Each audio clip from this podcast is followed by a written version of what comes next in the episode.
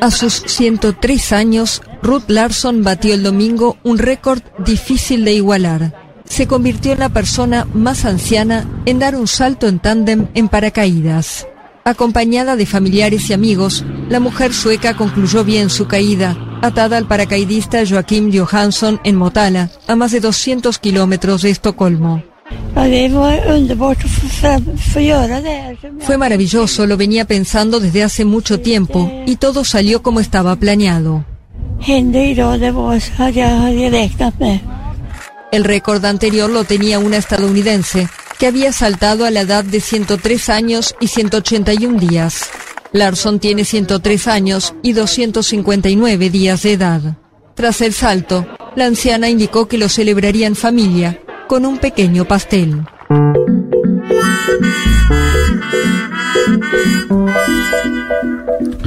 Qué hermoso. Eh, Hay, hay muchas cosas que me gustan de esta nota, muchísimas. Para arrancar, la que más me, me- obsesiona, que es, eh, bueno, básicamente intentar vivir todo lo que se pueda. Cada vez que me entero Ah, eso de alguien es- que tiene 103, sí. 107, mi corazón dice, bueno, tal vez, ¿quién te dice? Vos querés ¿No? vivir 200, ¿no? ¿Dijiste alguna vez o no? ¿Ah, sí? Para mí 200 es un buen número. ya, ¿Viste que verdad. Lula dice 120? Lula dice, voy a vivir 120 años. No sé. Bueno, por pero eso. Tiene Es un 76. montón. No, Pero boludo. 200 ya siento que podés aburrirte después de 200 años. de la vida. ¿150 vivirías? Sí. Pero ¿cómo ¿Sí? vas a vivir más de 100 años? ¿Cómo ¿Por qué? ¿Pero cuál es el problema? Pero es, es un despropósito. Sos muy joven. ¿Cómo te vas a aburrir a los 200? Sí, es verdad, sos- A los 70 años. ¿Por qué? Bueno, a los No, 70 no. 70 es poco. no, no. Lo que pasa es que en A un 70 momento. Juan eh, empieza a acelerarse la máquina. A los 30 y pico, la máquina se acelera y ya entras en un Ay. continuo que cuando te das cuenta, Sí. parpadeas. Por favor, no hablemos de estos temas, prefiero negarlo, prefiero no conocemos gente, yo no conozco, salvo casos muy, muy especiales, Sí. o cuando tenés la salud muy deteriorada, y bueno, no conozco, la, general la gente le gusta vivir. Los que tienen 70, 80 dicen, Sí. ojalá tenga 20 más. Son pocos los casos que dicen nada ya fue. Claro, la gran pregunta Entonces, es cómo llegás. Sí. Está bien, pero a lo que voy es. Cuando, yo lo que mi, mi registro, así muy. Cuando conoces gente Ah. de cierta edad, en general quieren. este, Mira, la señora de 103 años y Vivir más. 259 días hizo un salto eh, y acá a Leti se le acaba de caer el mate. Sí. Ay, yo me quemé fuerte. Con me, 30 y me quemé, pico. Me quemé la Pero así, así no vas a llegar, señora. Ay, no, si seguís así no llegás. Lo otro lindo de la noticia es que. Lo otro lindo de la noticia es que. Sí. eh, que eso, que se animó a hacer algo que yo no me animo ahora. Exacto, es, ¿no? Esos son los memes de la, ¿no? La señora Claro, ese es el tema. Hay que animarse. Y nosotros. También que lo hizo con un ayudante y todo, así no, como, como yo no quiera. salto ni en ¿No ni te loca. pasa cuando ves a un señor de 70 y pico? Por ejemplo, Pacho Donel, cuando empezó a hacer ej- ejercicio, que se pone, ¿no? Estaba haciendo musculatura y salía. Uh, gran Yo veía momento. Pacho con esa edad en el gimnasio todos los días y yo Y estoy vago que hago bici fija 40 minutos y me agito. Mamá. Sí. Y haces bici fija, lo cual ya es decir bastante. Hay gente que no hace nada. Por ahora estamos con las noticias de la gente alrededor de los 102, 103. Te gusta eso, te estimula. Espero que en unos años pasemos a la fase 110. O sea, viste que te empiezan a contar las historias, sí, sí, va a esas pasar. notas de sociedad. 110. Wow. En unos 30 años, 120. En dentro de 50 años, 170, ¿no? 150 negocio. Yo ya no vamos a llegar a los 200 en nuestra generación. Pero llegar a los 130, qué lindo. Vos querés tener 130. Mínimo. Bueno, ahí está. Lula 120, Vázquez 130. Estamos defendiendo el derecho a ser libre. Rígida política de controle da natalidad. I asked one of the top people in China. I'm going to deliver Brexit. Dicen que yo soy el presidente pobre. Pobres son los que quieren más. The International Monetary Fund is also.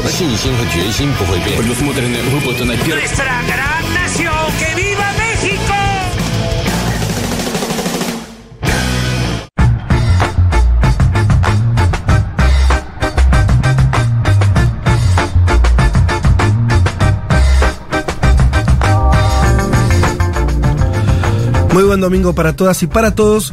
Este es el domingo 5 de junio, eso es lo que nos toca del 2022, y este es el programa 209 de Un Mundo de Sensaciones. Sean bienvenidas, bienvenidos, bienvenidas hasta las 15 horas. Vamos a estar hablando de política internacional, entre otros asuntos. Tenemos muchos temas el día de hoy. Em, Vamos a tener una conversación dentro de minutos nada más con el periodista, sociólogo y amigo Diego González. Él eh, está trabajando en Chile en este momento, haciendo un viaje, y con él vamos a estar conversando un rato sobre eh, el escenario que está viviendo Chile de cara a una discusión cada vez más fuerte que tiene que ver con si van a aprobar finalmente la famosa constitución que tanto les costó llegar a tener un borrador, ¿no? Así se llama, un primer borrador, que es lo que tienen ahora eh, después del trabajo de la convención. Em, eso va a refrendarse posteriormente las urnas eh, a inicio de septiembre y lo que nos interesa conversar con Diego es además en este contexto del gobierno de Boric que, que, arrancó un poco a los tumbos, por lo menos en términos de imagen, de popularidad y demás, es esta discusión por abajo sobre el texto constitucional y encuestas que muestran que eso no está muy bien. O sea que hoy por hoy hay más gente que votaría no al nuevo texto que sí Sí. Eso es lo que dicen las encuestas. Lo bueno de ellos es que recorrió una parte de Chile en estos días y no va por, por lo menos pintaron algún fresco de qué recabó él en términos de qué está diciendo la gente. Y si hay paralelo entre eso y la caída en la aceptación que vos decías de Boric, ¿no? Mm. Porque es la principal bandera, digamos, del actual gobierno, es que se apruebe. Eh, este texto constitucional. Ahí sí, vimos, yo al menos no sé qué lectura vieron ustedes, vi cosas, a ver, como un gobierno que tiene eso, tampoco lo vi tan militante del texto constitucional. Hay, hay Yo creo que ahora con la cuenta pública Sí, sale la- directamente a, a- a- a asumir la campaña. Claro, la Bueno, campaña me parece a partir de la cuenta ahora, pública o sea, que fue esta sí, semana, claro. sale a decir, yo me la juego, este es el proyecto, vamos. Claro. Sí, Está sí. bien. Eh, eh, Ahora, algo que sí. excede completamente al, go- al gobierno de Gabriel Boric, ¿no? Vos lo decías el otro día fuera del aire y yo coincido. Me parece que de hecho no se le está prestando atención a este hecho que es fundamental, ¿no? Si finalmente aprueban o no aprueban esa constitución de tanta expectativa que se generó con, con el Chile, este, la idea de la cuna del neoliberalismo y la expectativa que generaba que eso se modifique y sería una vuelta atrás completamente. Sí, sería es- esos escenarios. O sea, Es volver a cero. aportaría mucho a la tesis que veremos cómo sale de la constitución, no quiero ser pájaro de mal abuelo, pero si vos ves, se llevaría bien con lo que un poco venimos diciendo y se viene cada vez más instalando en la región de que los partidos, para Sí. simplificar lo que se van jugando, sean electorales, de una constitución, de un gobierno, vienen saliendo medio eh, random, ¿no? Como eh, te- está, está muy difícil ver una direccionalidad más o menos clara. Entonces, ¿no? Avance, lo de Colombia, por poner un caso, ¿no? Esta idea de que de pronto a Petro se le cambia completamente el tablero porque el que pasó es hoy. Bueno, y el que pasa es un candidato que no está en la mirada de nadie. Esa situación de cierta.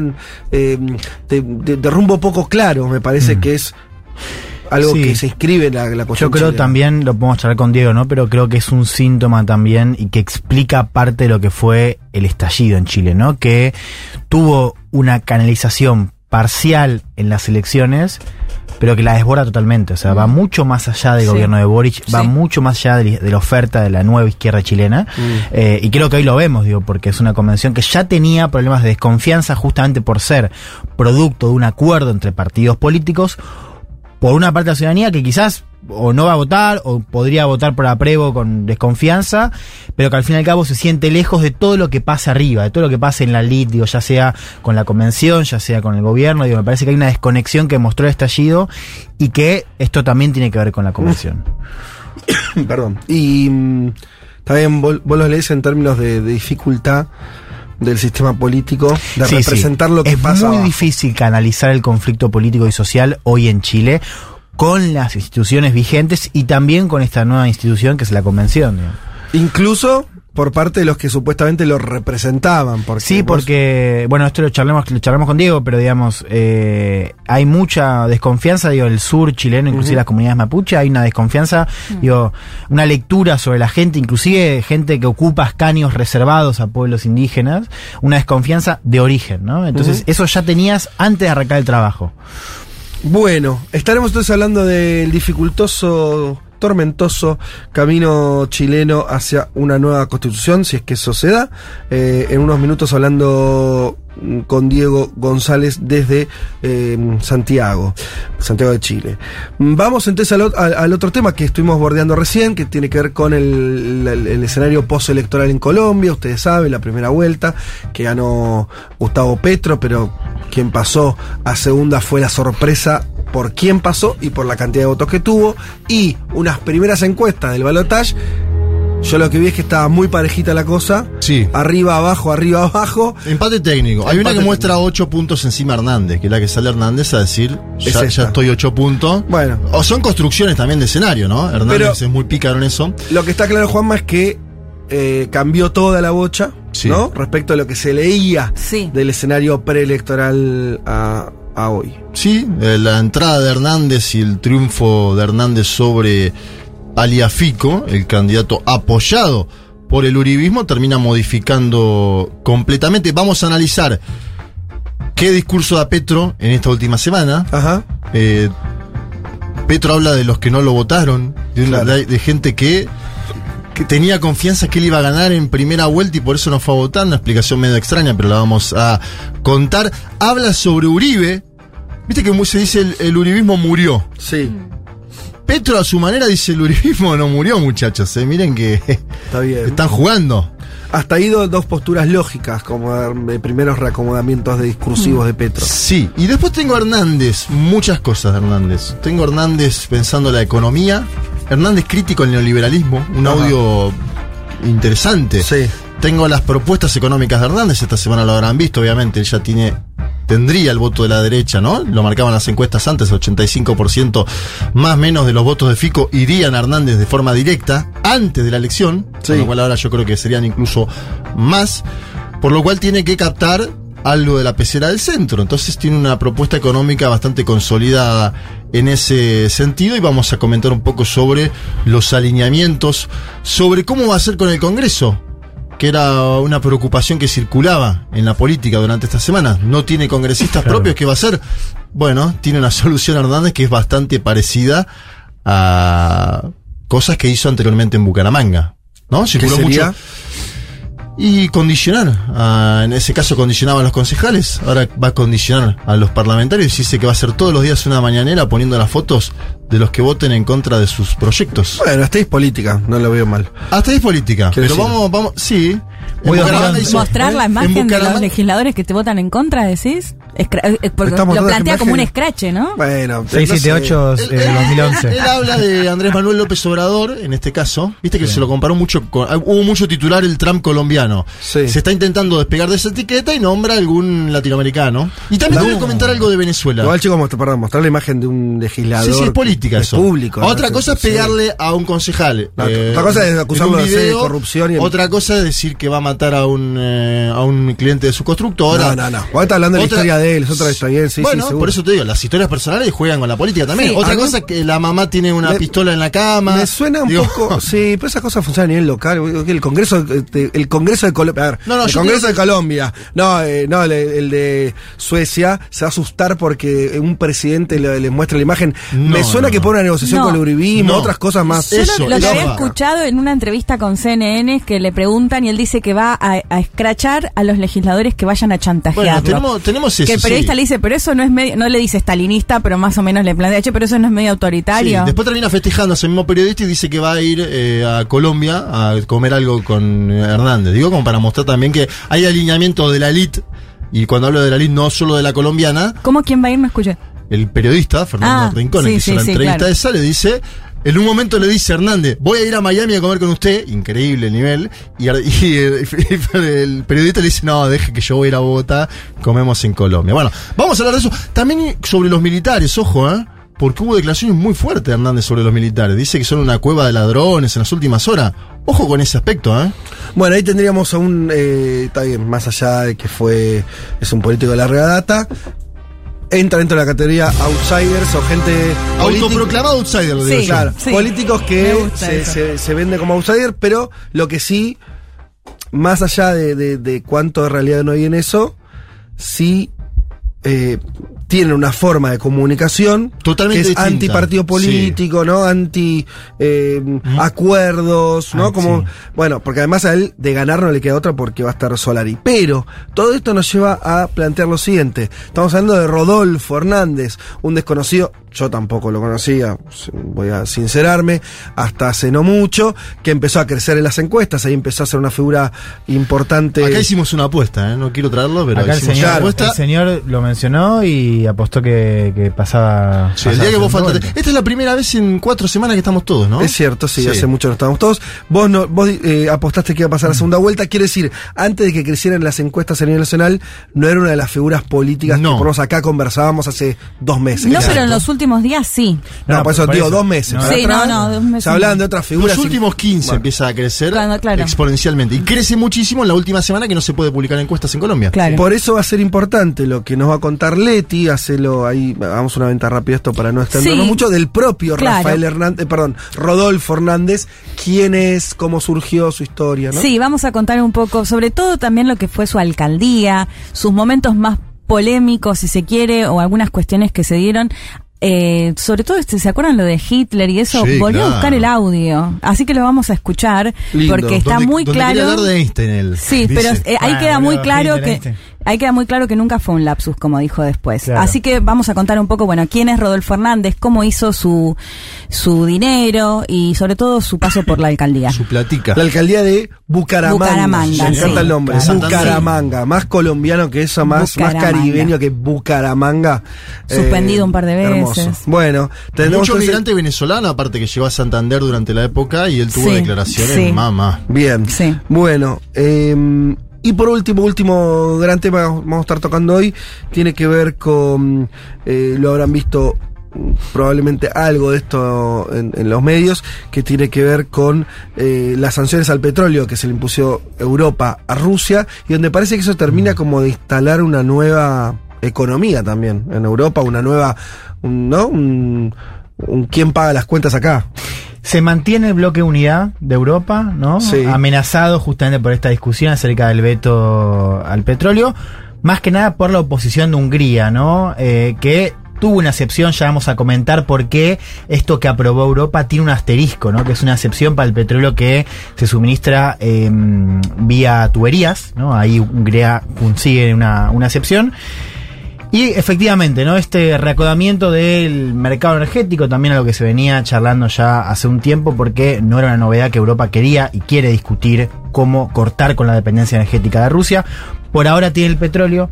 La pregunta que nos vamos a hacer hoy es si es sostenible a largo plazo y qué va a pasar con el gas, que es una discusión mucho más sensible, donde la oposición incluye también, por ejemplo, a Alemania, y donde Europa para cubrirse dice, bueno, por ahora no vamos a discutirlo. Pero entonces, si tuvieras que titular es, sobre el gas no hay sanciones, No. y ¿Hay sobre, el petróleo, sí, son nuevas. Sí, es un embargo al petróleo en... Total, eh, al petróleo ruso. No, porque es, la excepción es el petróleo que viene por, Por cañerías. eh, cañerías, ¿no? Pero hasta ahora hablamos de dos tercios del petróleo que va a estar vetado, ¿no? Que Ah, llega- dos tercios de lo que importaba Europa Sí. en términos de petróleo eh, de Rusia no, no lo va a recibir más. Efectivamente.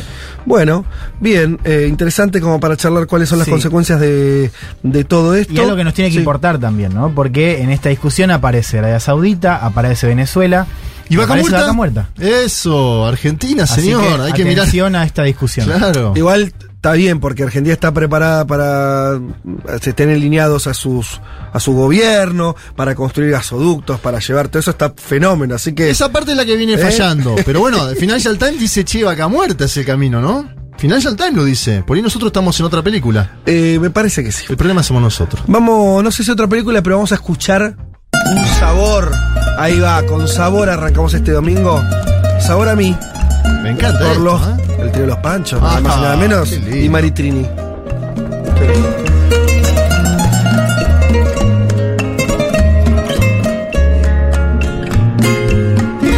Tanto tiempo disfrutamos de este amor, nuestras almas se acercaron tanto así, que yo guardo tu sabor, pero tú llevas también Un mundo, un mundo de sensaciones. Vázquez, Carg, Martínez, Elman. Información justo antes de la invasión zombie.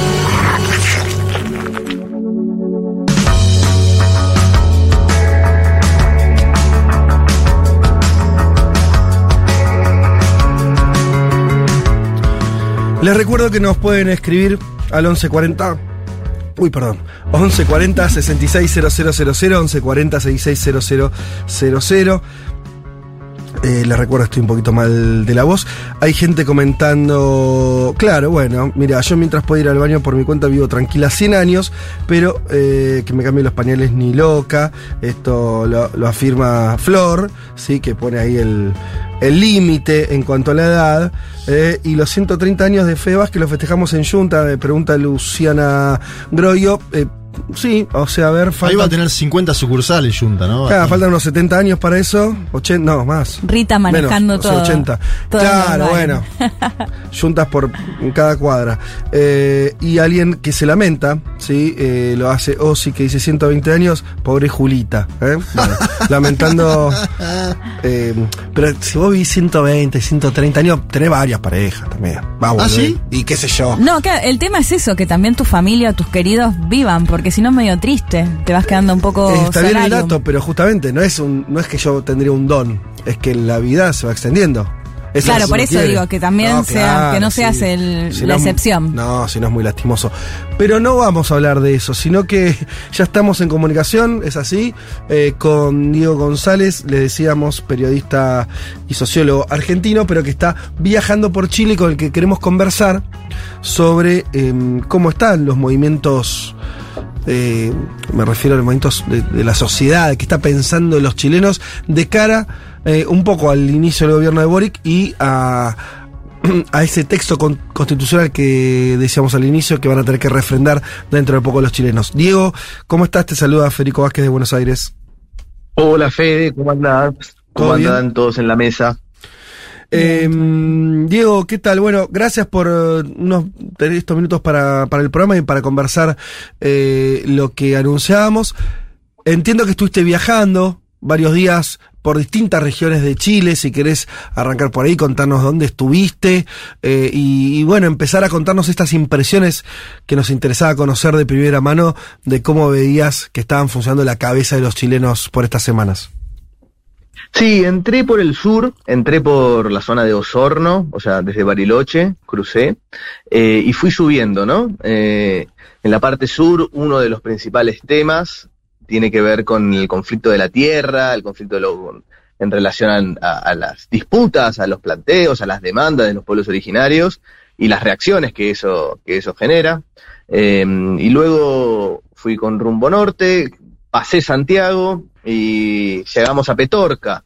Petorca, en, en Petorca hay otro debate fuerte que es como el epicentro de la discusión por el agua, ¿no?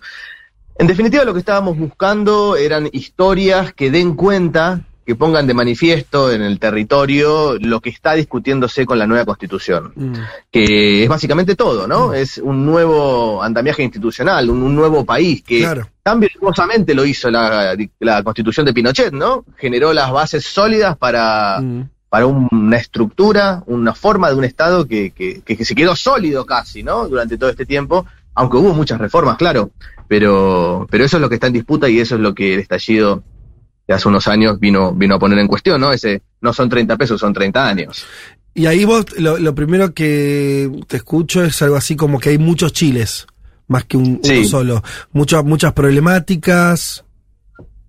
Sí, eh, es difícil encontrar un proyecto único de país, ¿no? Eh, y justamente se habla de, de la de un proceso de, regionalización. Esto no es ni malo ni bueno necesariamente, hay que ver qué forma asume, pero eh, el estallido supone la ruptura de algo, ¿no? Del viejo statu quo, por una multiplicidad de razones.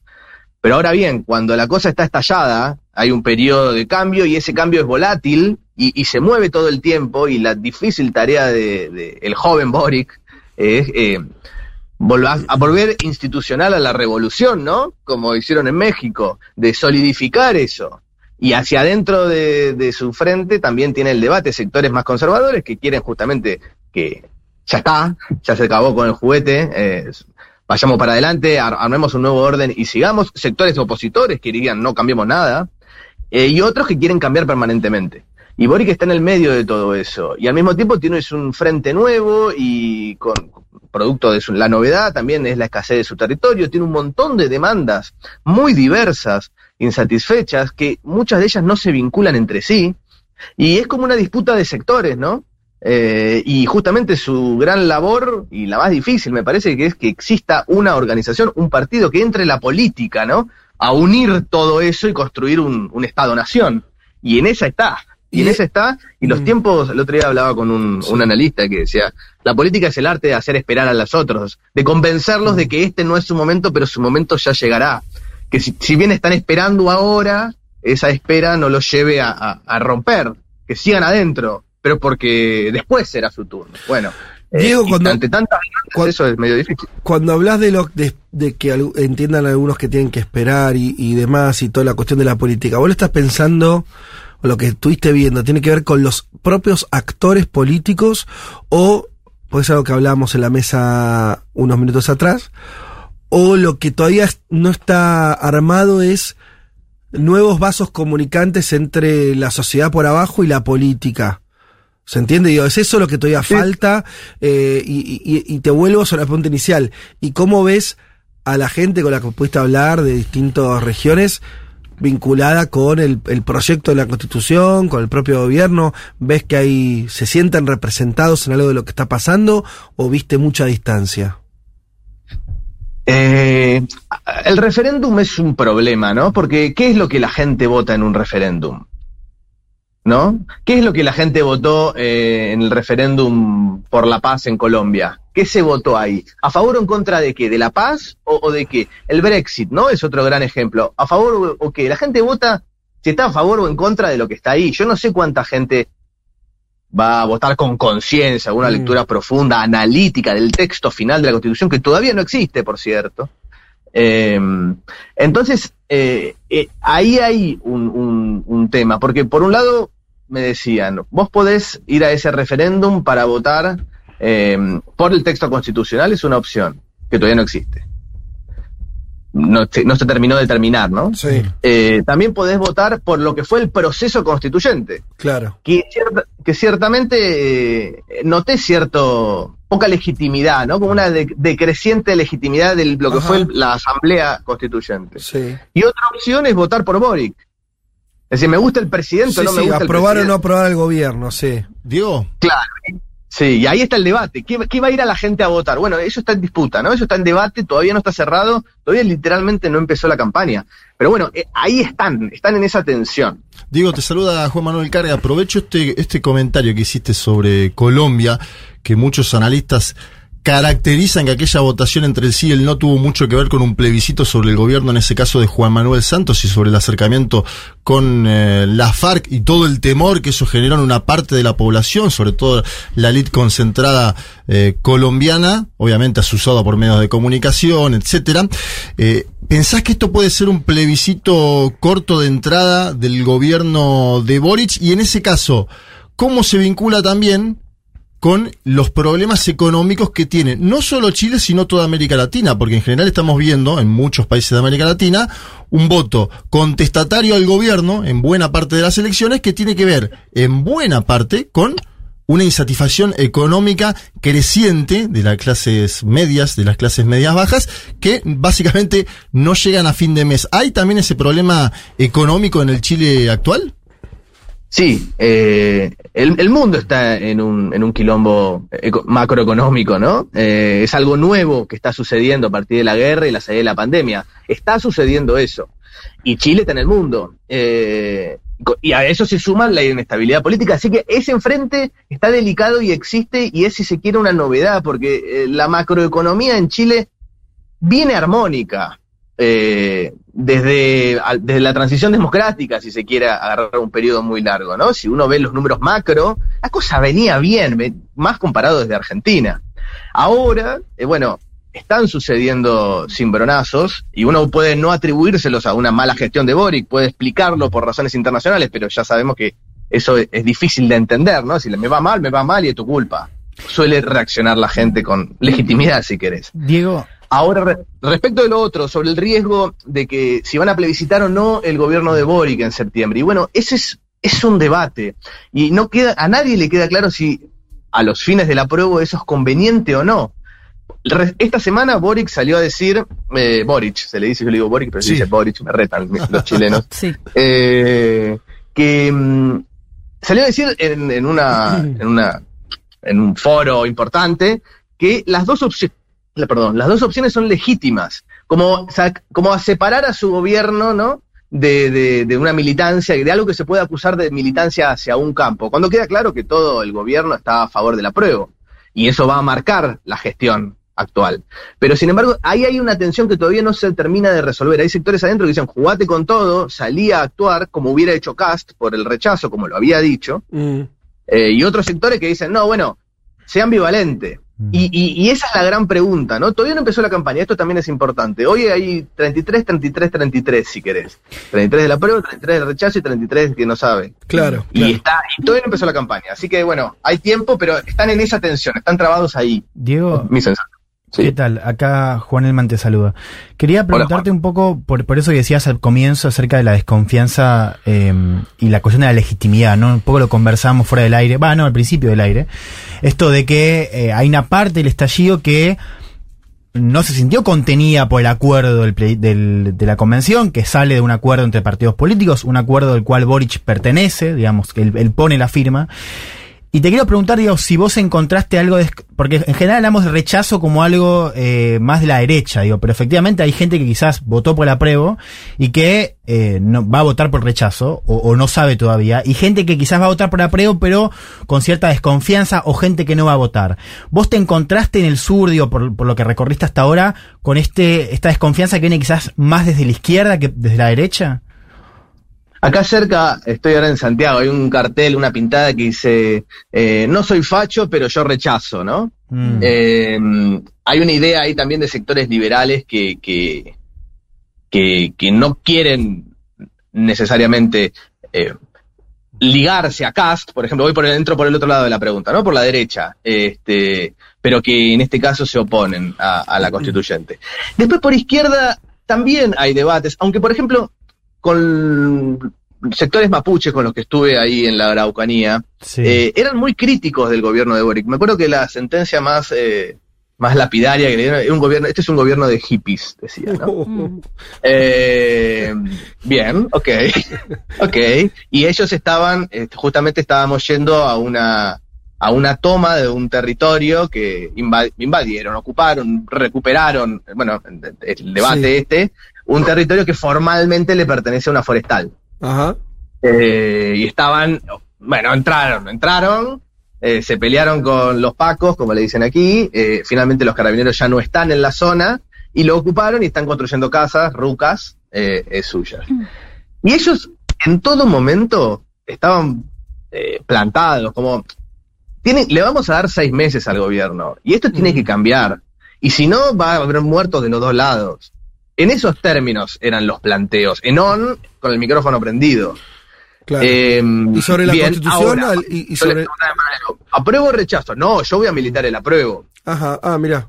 Claro. Ah, o sea, claro, desconfianza sobre el gobierno de. Boric, pero el, el texto constitucional lo sentían propio. O querían que se apruebe. Exactamente. Ok. Diego, Exactamente. Leticia, Pero todo el tiempo marcando un otro, ¿no? O sea, diciendo, es un avance, pero nosotros desconfiamos de todos todo el tiempo. claro. No es que vamos a ponernos la remera de esto. O sea, esto es un avance táctico, pero el Estado chileno, bla, bla, bla, bla. Mm. Eh, entonces ahí hay siempre una, una línea muy roja, como, bueno, que lo cual me lleva a pensar que la gobernabilidad posterior, incluso en un escenario de apruebo, bueno, va a seguir siendo una construcción Total. delicada, ¿no? Diego, Leticia Martínez te saluda, ¿cómo estás?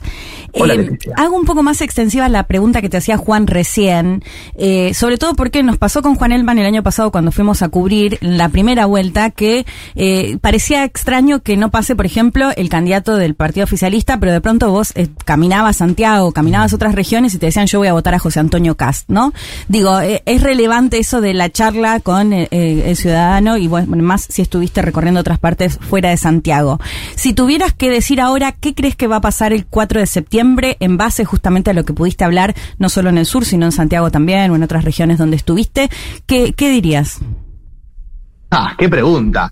Eh, Esto queda grabado. yo creo que lo está abierto. 4 de Yo septiembre. realmente creo que está abierto.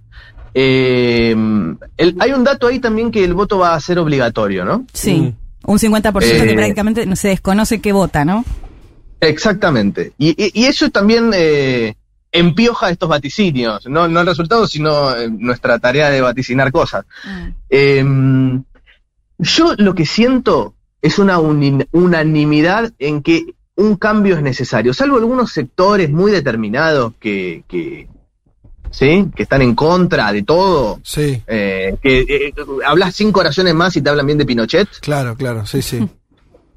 Cam- el cambio está bien. Hay algunos que tal vez te dicen, pensando y viendo cómo fue el proceso constituyente, bueno, yo no sé este texto, no le tengo fe, no le creo, eh, hay cosas que no me gustan, se concentran en una parte y no en el todo, pero eso me parece que también se va a ir puliendo con el proceso de la, campaña, ¿no? De, de- de- de la militancia más cercana. Ahora, a principios de julio, tienen que presentar el texto final. Ahora están en lo que se llama el proceso de armonización.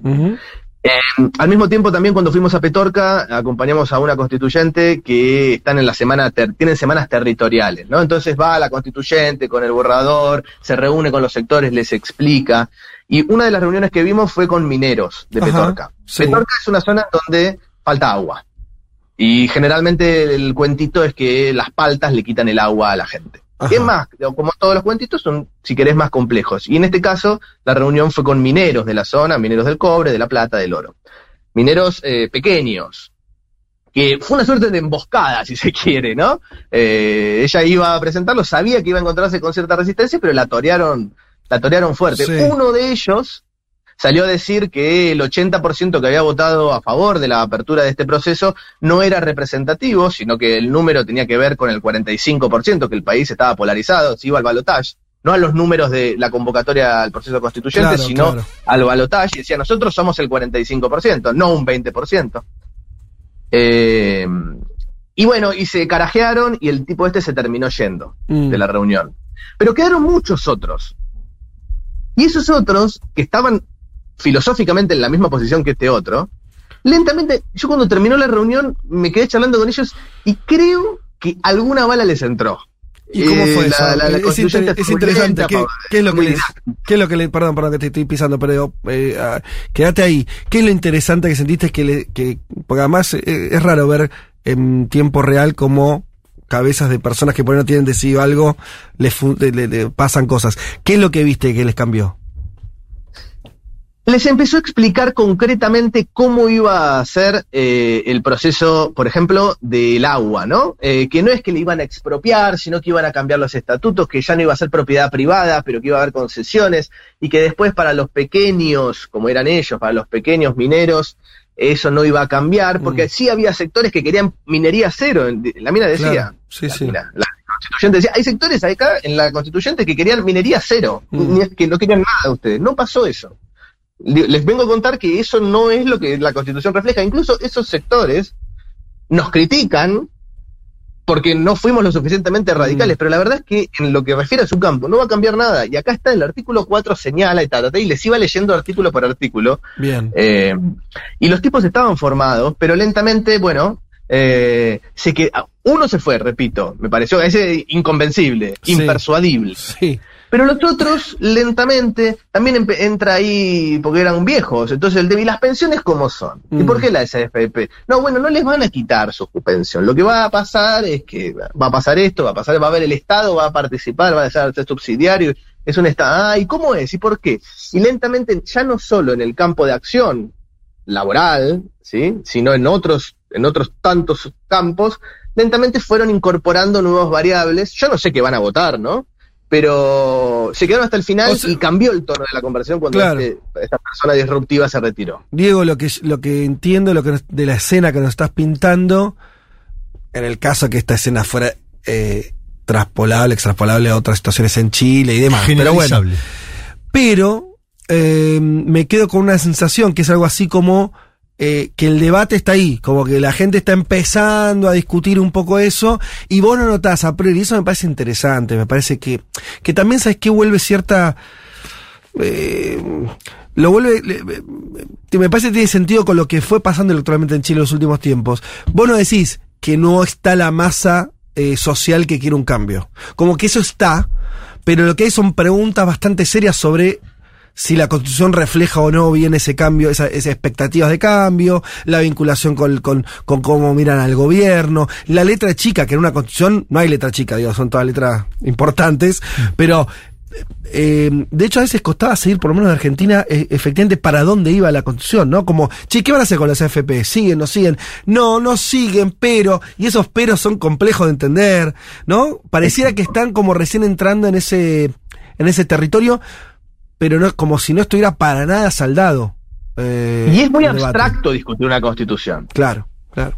Es muy, es muy abstracto, es algo como muy lejano, no sé, hay, hay, hay- una de las cosas que se habla mucho, por ejemplo, es de la inseguridad, como que hay una sensación de creciente inseguridad. Digo sensación porque es lo que estamos hablando, no, Sí. no, no estoy de- de- eh, descalificando, a, no estoy diciendo que objetivamente no hay más violencia, estoy diciendo que ahí se- sí veo una sensación de inseguridad. Claro, claro. Sí, sí. eh, como una de las principales demandas. Y entonces también puede llegar a parecer que ante una inflación creciente, incertidumbre económica, eh, sensación de inseguridad, hablar de cosas tan abstractas y lejanas como una constitución, bueno, eh, eh, al quehacer cotidiano, cuando hay que ir a votar, bueno, voto a favor o en contra. Eh, y no estoy, eno- estoy enojado, hoy estoy enojado. Entonces, bueno, por eso decía al principio también, ¿no? ¿Qué se, cuando la gente vota en un referéndum de este tipo, ¿qué vota? ¿Qué, qué, qué, qué, qué- cuál es Diego, el pensamiento que prima? cubriste vos eh, varios países, entre ellos eh, Bolivia y Venezuela, que tuvieron cambios constitucionales. Eh, Ujú. ¿Qué notas, digamos, similitudes, diferencias? Me parece que es interesante también ver el acervo cultural latinoamericano, político de las últimas décadas. ¿Qué hay en común en eso, en la discusión chilena hoy? ¿Hay algo en común o no? Son cosas totalmente distintas. Empiezo por el otro lado, ¿qué hay diferente? Eh, en Ecuador, en Bolivia, en Venezuela había un tipo de liderazgo carismático, Sí. ¿no? Eh, deliberado, eh, trabajado, eh, militado. Había, un gobierno que eh, llevaba adelante los cambios encarnado en la figura del presidente.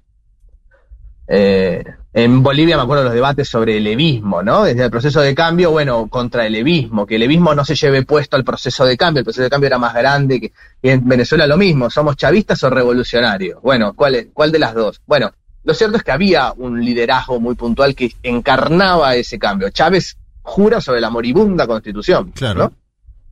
Eh, acá, acá tenemos a un Boric, Boric, que las- esta semana dijo que las dos opciones son legítimas y que resguarda sus posiciones Mm. eh, y dice, bueno, yo respeto todo y que no se pone en juego. Y bueno, pero Sí. es que sabe que si no lo aprueban le caen a él con el gobierno.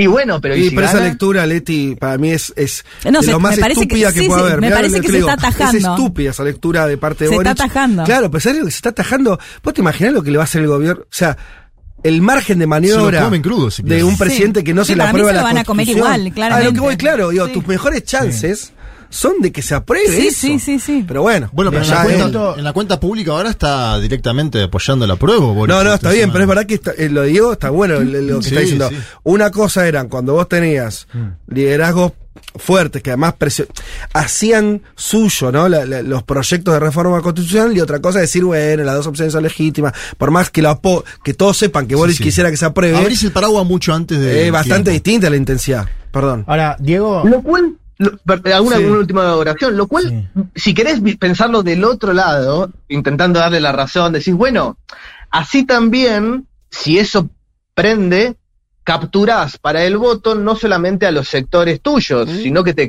tenés Sí. la posibilidad de expandirte, haces la cuenta y decís, bueno, los míos ya me van a votar. Sí. Con esto acerco a otros sectores, puedes hacer esa cuenta también.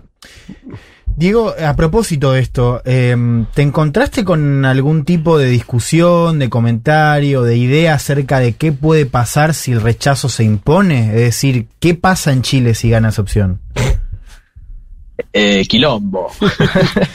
Eh, no, lo que, como decía, me da la sensación de que están de acuerdo, diría que ahí sí, un 80% en qué cambios tiene que haber. ¿no? Eh, ahora bien, luego avanzamos un paso más, un casillero más, y decimos, bueno, estos son los cambios que tiene que haber, eso ya es más difícil. Decir, yo no estoy de acuerdo con esto es una cosa, yo quiero que suceda esto, esto es más delicado, es más finito. Eh, Igual objetivamente digo, si, si no aprueban la constitución, va a seguir rigiendo la, la constitución de No, Pinochet y chau. por eso, porque no es que haber otros cambios. Hay algunos que, te- que, que están planteando esto de, bueno, eh, si se arma otra convención, si hay una nueva elección, si queda la vigente, porque digo, hoy está ausente, o, o al principio estaba ausente esa idea. Hoy me parece que podría aparecer un poco más. Sí, sí, empieza a aparecer. Lo que lo- lo- respecto del gobierno, eh, a toda la gente con la que hablé, incluso a favor y en contra, eh, en la calle, eh, dice, bueno, el gobierno sigue. Na- nadie pone en jaque eso, ¿no? El gobierno Sí. sigue. El gobierno sigue. Y bueno, la tendrá más difícil, se, a- se avecina la posibilidad de un nuevo estallido, se van a tensionar la, se va a tensionar la cosa social crecientemente, porque no se va a saldar ninguna insatisfacción. Claro, claro. Eh, que justamente el proceso constituyente se abre producto de, de la política, del orden político, del statu quo político que entiende que había una insatisfacción. Bueno, ciertamente estaban quemando Santiago. Sí. Eh, entonces, la política vio eso y, y actuó en consecuencia, ¿no? Dio un paso atrás.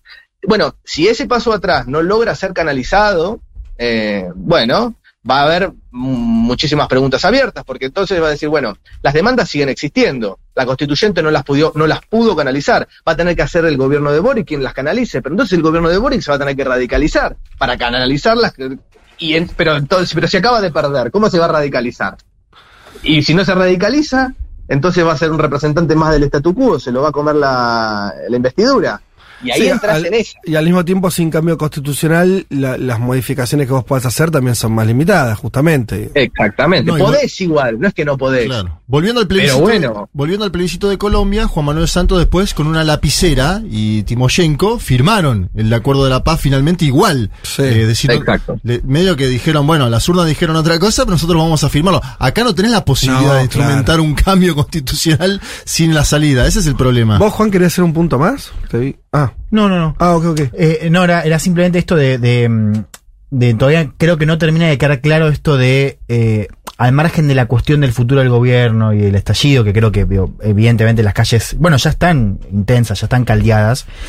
Esto es la discusión más técnica, decir, bueno, ¿qué pasa ahora? O sea, ¿se queda vigente la del 80? Ah, pero eso está en discusión. sí, hay voces... ¿Qué? ¿Cómo? ¿Por qué?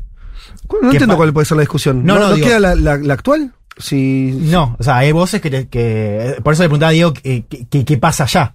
Digo, de, de- Lo que, los que defienden sí. la vieja constitución, en realidad lo que dicen es que el decir que es de Pinochet, bueno, es una, es una formalidad, porque tuvo Sí, muchísimas modificaciones enmiendas. y la constitución de hecho tiene la firma de Lagos, por sí, ejemplo. Eh, en- entonces, bueno, podrías hacerle una reforma a la Constitución. Eh, Bueno, entrarías por otro carril, pero también ahí tendrías que dar la discusión en el Congreso. Y acordémonos que la elección, la izquierda, las izquierdas tuvieron un determinado triunfo en lo que refiere al proceso constitucional, pero un magro triunfo, o un triunfo, de- una derrota incluso, en lo que tiene que ver con la elección presidencial en primera vuelta, lo cual también constituyó al Congreso.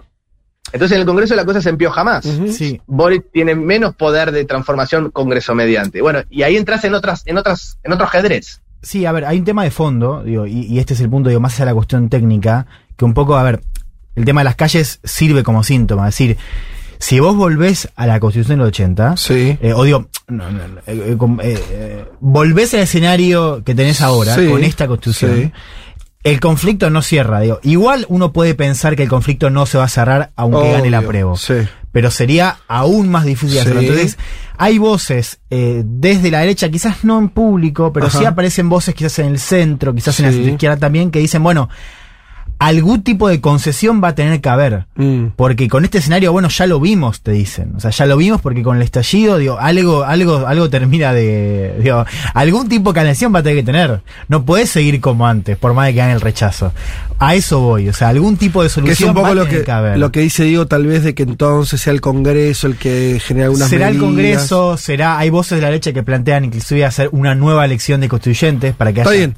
De todas maneras, en términos concretos, sí se mantiene la constitución que está. Está, sí, no se aprueba. En términos formales, Sí, en términos sí, legales es sí, así, no hay vuelta. sí, sí, vos, lo que, no hay. vos lo que planteás es, bueno, ¿qué pasa con la sociedad? Veremos qué pasa. No, y qué pasa quizás la idea de esto, de si hay una nueva elección, Sí, si hay sí, una nueva Sí, convención. ojo que si hay una nueva elección puede ser favorable para el otro Sí, lado, ¿eh? porque digo, sea, para la otra- tendencia va para allá en ese caso. Mm. Entonces tenés, tenés que ver qué haces siendo Eh, gobierno. Exacto. Eh, Y hay, y hay sí. otro punto también, perdón, un agrego una idea, que es que el gobierno mismo se está poniendo un umbral muy alto.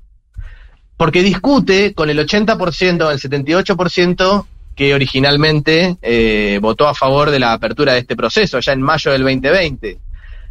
Y es, no va a suceder que la constitución se apruebe por un 80%. Y entonces también ha- hay veces que uno escucha a- a- sectores del oficialismo más entusiastas que dicen, bueno, hay que aprobar con muchísima contundencia. Sí. Bueno, yo Empecemos a esta por altura digo, patea fuerte al medio, Sí, hace sí. 1 a 0, jugando, jugando, jugando sucio, ganá y después seguimos charlando, ¿no? Che, una, algún apuntecito más, no sé, Leti, ¿vos tenés alguna preguntita más? No. Eh, em, algo sobre la opinión de, de gente así, de, de- del, este, el normal de la calle, ciudadanos comunes, eh, como quieras ponerle, a esa entelequia, sobre el gobierno de Boric. O sea, alguna cosita, ahí, ¿están contentos por alguna medida? ¿Todavía es un gobierno que no, la sensación es que no arrancó? ¿Qué dice la gente ahí con respecto a, la, a, a estos primeros meses de- del gobierno de Boric?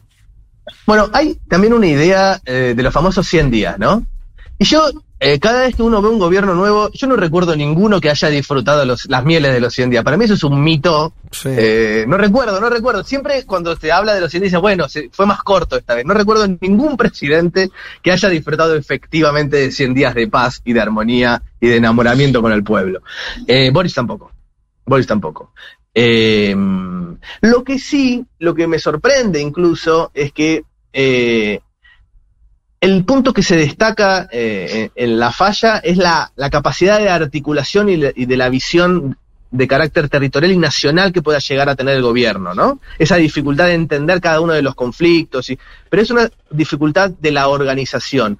Todos destacan a la figura presidencial, a, a- a él, a Gabriel, ¿no? Sí. Eh, a- que lo cual me parece un datazo, ¿no? Eh, me acuerdo de Evo Morales también cuando llegaba que no era claro que Evo Morales no era el emergente de aquel octubre negro indudable, no, No, era el líder que claramente había llevado adelante ese proceso, era uno que llegó, Sí. pim pim pim llegó y después lentamente fue construyendo en torno suyo claramente una, una- un tipo de liderazgo carismático muy sólido, muy claro, muy notable.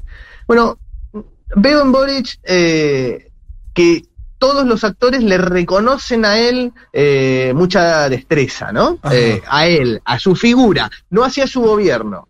Eh, el otro día alguien me decía, bueno, que Boris se quejaba en off de, de que todos los problemas le llegaban a él directo, ¿no? Que no había filtros intermedios, que cualquier quilombo le llegaba Sí. a la presidencia, al presidente, no a la presidencia. Bueno, eh, que la construcción política chilena no tiene esas características, ¿no? Mm. Eh, es más institucional, si se quiere, más prolija, lo cual Sí. también explica cier- ciertos pasajes eh, de su gobierno, como este que digo, de- en, en las declaraciones de esta semana, diciendo que las dos opciones son legítimas. Ciertos momentos institucionales y republicanos. Sí. Pero bueno, está esa tensión y yo veo eso, veo cierto reconocimiento hacia su figura. Nadie, nadie dice que es un imbécil, Claro. como a otros presidentes de América Latina que uno escucha, ¿no? Que hay gente que dice que es, este es un tarado que no sirve para nada. No sé a quién te referís igual, pero no, no, quiero meterme no ahí. te pensemos. Pero está bien, no, no. Entiendo lo que decís, que hay una. ¿Escuchan hay- Espineta los dos? que- no, por favor, no, debe estar hablando de Bolsonaro, pero a lo que voy es. eh, Nombres propios. Claro, eh, no, no, eh, entiendo lo que decís, que la, la diferenciación de la, de la imagen. eh, del- de- entre, la- entre el presidente y el gobierno. Nos quedamos sin tiempo, Diego. Te agradecemos muchísimo la, la charla. Eh, ya estabas volviendo de Chile, ¿no? Entiendo. Estoy volviendo de Chile, sí. Bueno. Ya Estamos retornando. Espectacular. Eh, te mandamos un abrazo desde acá y este, nos estaremos viendo dentro de poquito. Bueno, muchas gracias a todos por el llamado y dale, nos vemos en breve.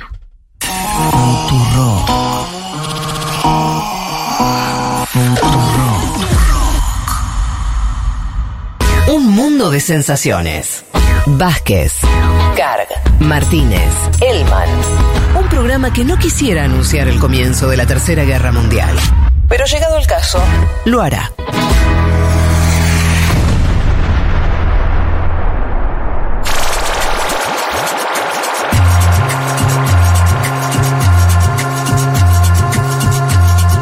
Por favor, muchachos. Gracias, Juan Manuel. Gracias, Juan Manuel Carlos. Sabía que estabas en cabina. Juan Manuel, ante todo, un abrazo.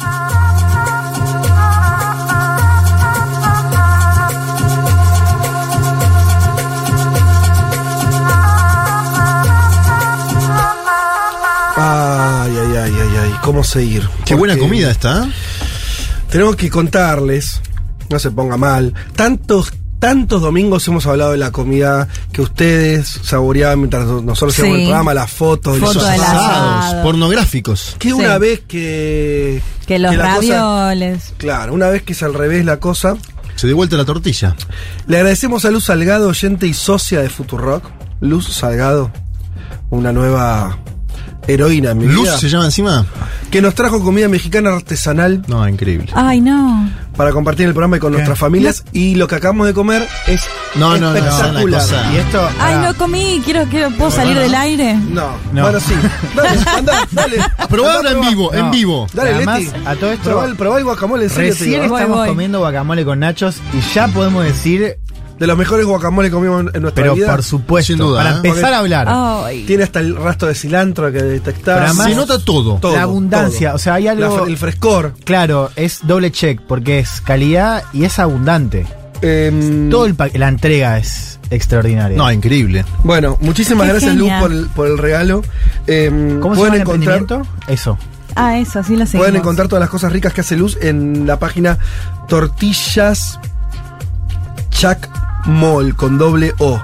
Tengan paciencia. Tortillas Sí. Sí. Tortillas. Chac CH Deletrealo. CH, yo A, ya estoy C. siguiendo en Instagram. Mira, Leticia está en Che- este momento A siguiendo. CHA, hoy hoy estoy, chicos. CHA, C sí. M Chuck. ¿Mm? O O L Ah, sí, sí, ahí, ahí Punto me com. apareció. Chuck Mall. Chac Mall. Chac o Mall. Chacamul. ¿no? Eh, o contactarla en info arroba tortillas chacmul.com. Eh, Luz Salgado hace esto y la verdad, riquísima, riquísima, riquísima la comida. Claro, vos decís, bueno, un guacamole.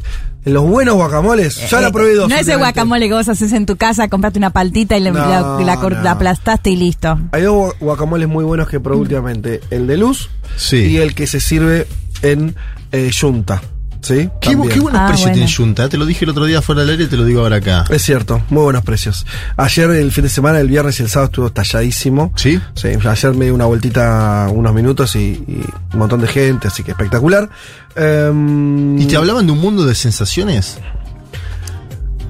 Tengo que hacer una confesión. En A un ver. momento ayer, todavía estamos acomodando el bar, que Sí. es eh, eh, pendiente, que si la gente se puede sentar, que Las si no, mesas, cuánta gente hay, cuatro, cómo sí. está el servicio, Sí, señor. bueno, todo esto, esto que vos decís, tomando lo- lo- lo- la opinión de la gente respecto a, "Ah, me gustó tal empanada. Los buñuelos de acelga, otro". lo Bueno, mejor que hay. Los precios.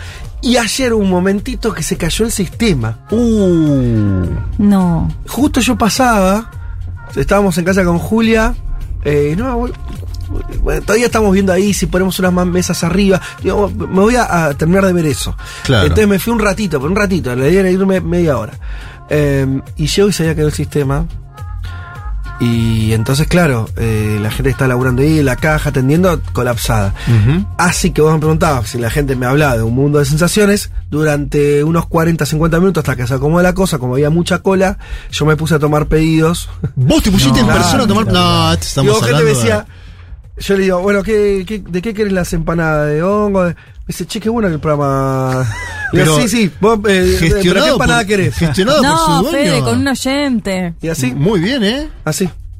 Pero de verdad, no es que fue un acting. No, no, no, no. te realmente pusiste, había te que- pusiste al frente de la empresa. Y así es la Che, cosa, empanadas dijo. de hongos, dijiste que rico. Ah, no, es Sí, una de las estrellas del fuiste. lugar. Qué yo, rico, yo fui, sí, pagué, suena muy bien. pagué muy poco, comí y tomé muy bien. La Sí. verdad que si Todo tenés, bien. si tenés el Sí. 2 por 1 Hay que a, lo- a las y los socios, muchachos, por 420 pesos se toman dos cervezas Sí, eh. Aprovechen No- que no sé cuánto va a durar. Bueno, Bueno, por as- eso. así que Vayan si ahora. vos oyente comiste empanada de hongos y te atendió Fede, te mandamos un beso grande. ¿Y Dieguito Total. fue el fin de semana? Sí, ¿O ya Dieguito fue- Dieguito fue va todos los Dieguito días, va ¿no? el miércoles, jueves, viernes. Dieguito es No, el fin de, el fin de cosecha. El fin de no. El fin de cosecha, no siembra. Sí, y mm, ¿qué les iba a Le decir? dicen asistencia perfecta. Sí, eh, Vino el lunes, vino el martes, vino el miércoles. Así que sean bienvenidos todos los que quieran pasar por, por se tentó, Junta se Bar. tentó. Por Junta Bar.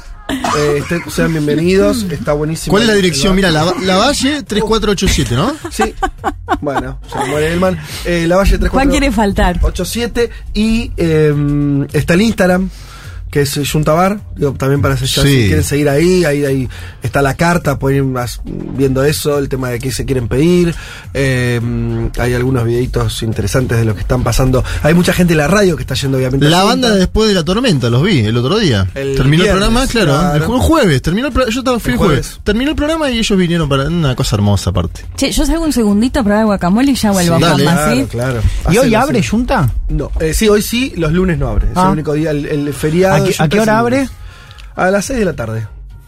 Elman está, me parece, 17.50. Los, hoy. do- los domingos además es- está bueno porque la gente va bastante temprano, 7, 8, ya, ¿viste? Para ir a la colgás hasta las 2 de la mañana, pero Quizás pasó hoy, ¿eh? Sí. una, un- resolví ¿Un la comida. antidomingo? Resolví la comida, ya después de comer algo ya no tengo cocina en tu casa, Dale. ¿no? Está bien. Sí, olvídate. Bueno, chicos, eh, dicho todo esto, nos metemos en eh, la columna de Juan Manuel Carr. Decíamos entonces, y lo vamos a estar eh, compartiendo obviamente con la mesa, todo lo que tiene que ver con la situación postelectoral en Colombia después de la primera vuelta con el triunfo de Gustavo Petro. Sí, ganó Gustavo Petro, 40 puntos por abajo de lo que se esperaba en las encuestas. Algunas marcaban 45, salió segundo este exalcalde de Bucaramanga, de apellido Hernández, que fue la estrella de la elección porque se metió eh, en el balotaje con un impresionante sprint final, ¿no? En las últimas eh, dos eh, semanas, en detrimento del candidato apoyado por Álvaro Uribe, Fico, ¿no? Exalcalde de Medellín en ese caso. ¿Qué hizo Hernández? Capturó los dos frames de la campaña, los contábamos como Sí. posibilidad eh, 15 días atrás y lo hizo, es decir, el antipetrismo por un lado y el antiuribismo entre comillas por otro, los dos frames principales de la campaña terminaron unificándose en un eh, candidato con una idea que es un cambio, pero a la vez un cambio que no es Petro, ¿no? Claro. Eh, eh, ¿Colombia votó por el cambio? Sí, Colombia Sí, votó por el claramente. Y también Colombia pudiera llegar a votar en dos semanas más, en, en 15 días, por un cambio que no es Petro. Este hombre esperó los, no sé si pudieron ver, pero hay, hay varias cosas que pintan al personaje.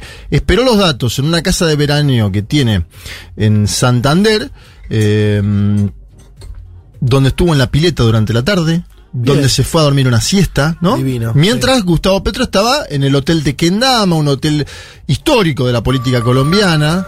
Eh, ¿Qué pasó? ¿Se durmió el señor Hernández o me estoy contando algo? no, y, y emitió un primer mensaje. Lo importante es esto. El tipo vos lo ves en la pileta, un hombre de 77 años, se va a dormir la siesta, se levanta, ve los números y dice me metí en la segunda vuelta. Graba un mensaje instantáneamente o emite un mensaje en vivo. Habla antes que todos, ¿no? Algo que en general no hace el segundo. No, En general. ¿quién habla? El primero, ¿no? Sí. Lo madrugó a Gustavo Petro. Ajá. Eh, habló, grabó el mensaje y dijo, estoy en la segunda vuelta, vamos a ganar. Después habló Fico, Fico dijo, ni siquiera hablé con el ingeniero Hernández, pero lo vamos a votar, lo voy a votar, ¿no? A los dos minutos. Claro. Eh, El candidato más cercano al uribismo. y Gustavo. Petro tuvo que hablar al final de la noche, había pasado mucho tiempo, ya la gente estaba desanimada y demás. Bien. Empezamos con las interpretaciones, no le voy a pasar ningún audio del pasado domingo, vamos a pasar audios de lo que sucedió en la semana, Sí, sí. porque ya estamos. Petro intenta explicar en este audio que vamos a escuchar a continuación por qué no lo votó gente que supuestamente, según él, pensaba que iba a ganar en primera vuelta. Correcto, o sea, para. Yo te quiero dos cosas que te quería decir antes de que escuchemos el audio. decímelo. Está bien entonces suponer, como, como info muy básica de la elección es, Petro sacó menos votos de lo que decían las mejores encuestas, que lo posicionaban más cerca del 45, 47, Sí. sacó 40. Algunos Es- decían 41 y 42, Bueno. en eso estuvo más cerca, ¿no? Ok, pero hay una expectativa. Vos, vos acá lo trajiste que él, Él decía media uña. Media uña, como Sí. que estaba ahí de ganar primera vuelta, quedó a 10 puntos de ganar en primera vuelta. Sí, sí. Esa sería una, una info a resaltar como título. Totalmente. Y la segunda. En otro sistema electoral hubiera ganado. hubiera ganado, pero bueno. Claro, en la Argentina hubiera ganado. Claro, Eh, porque es 40 más 10. exacto.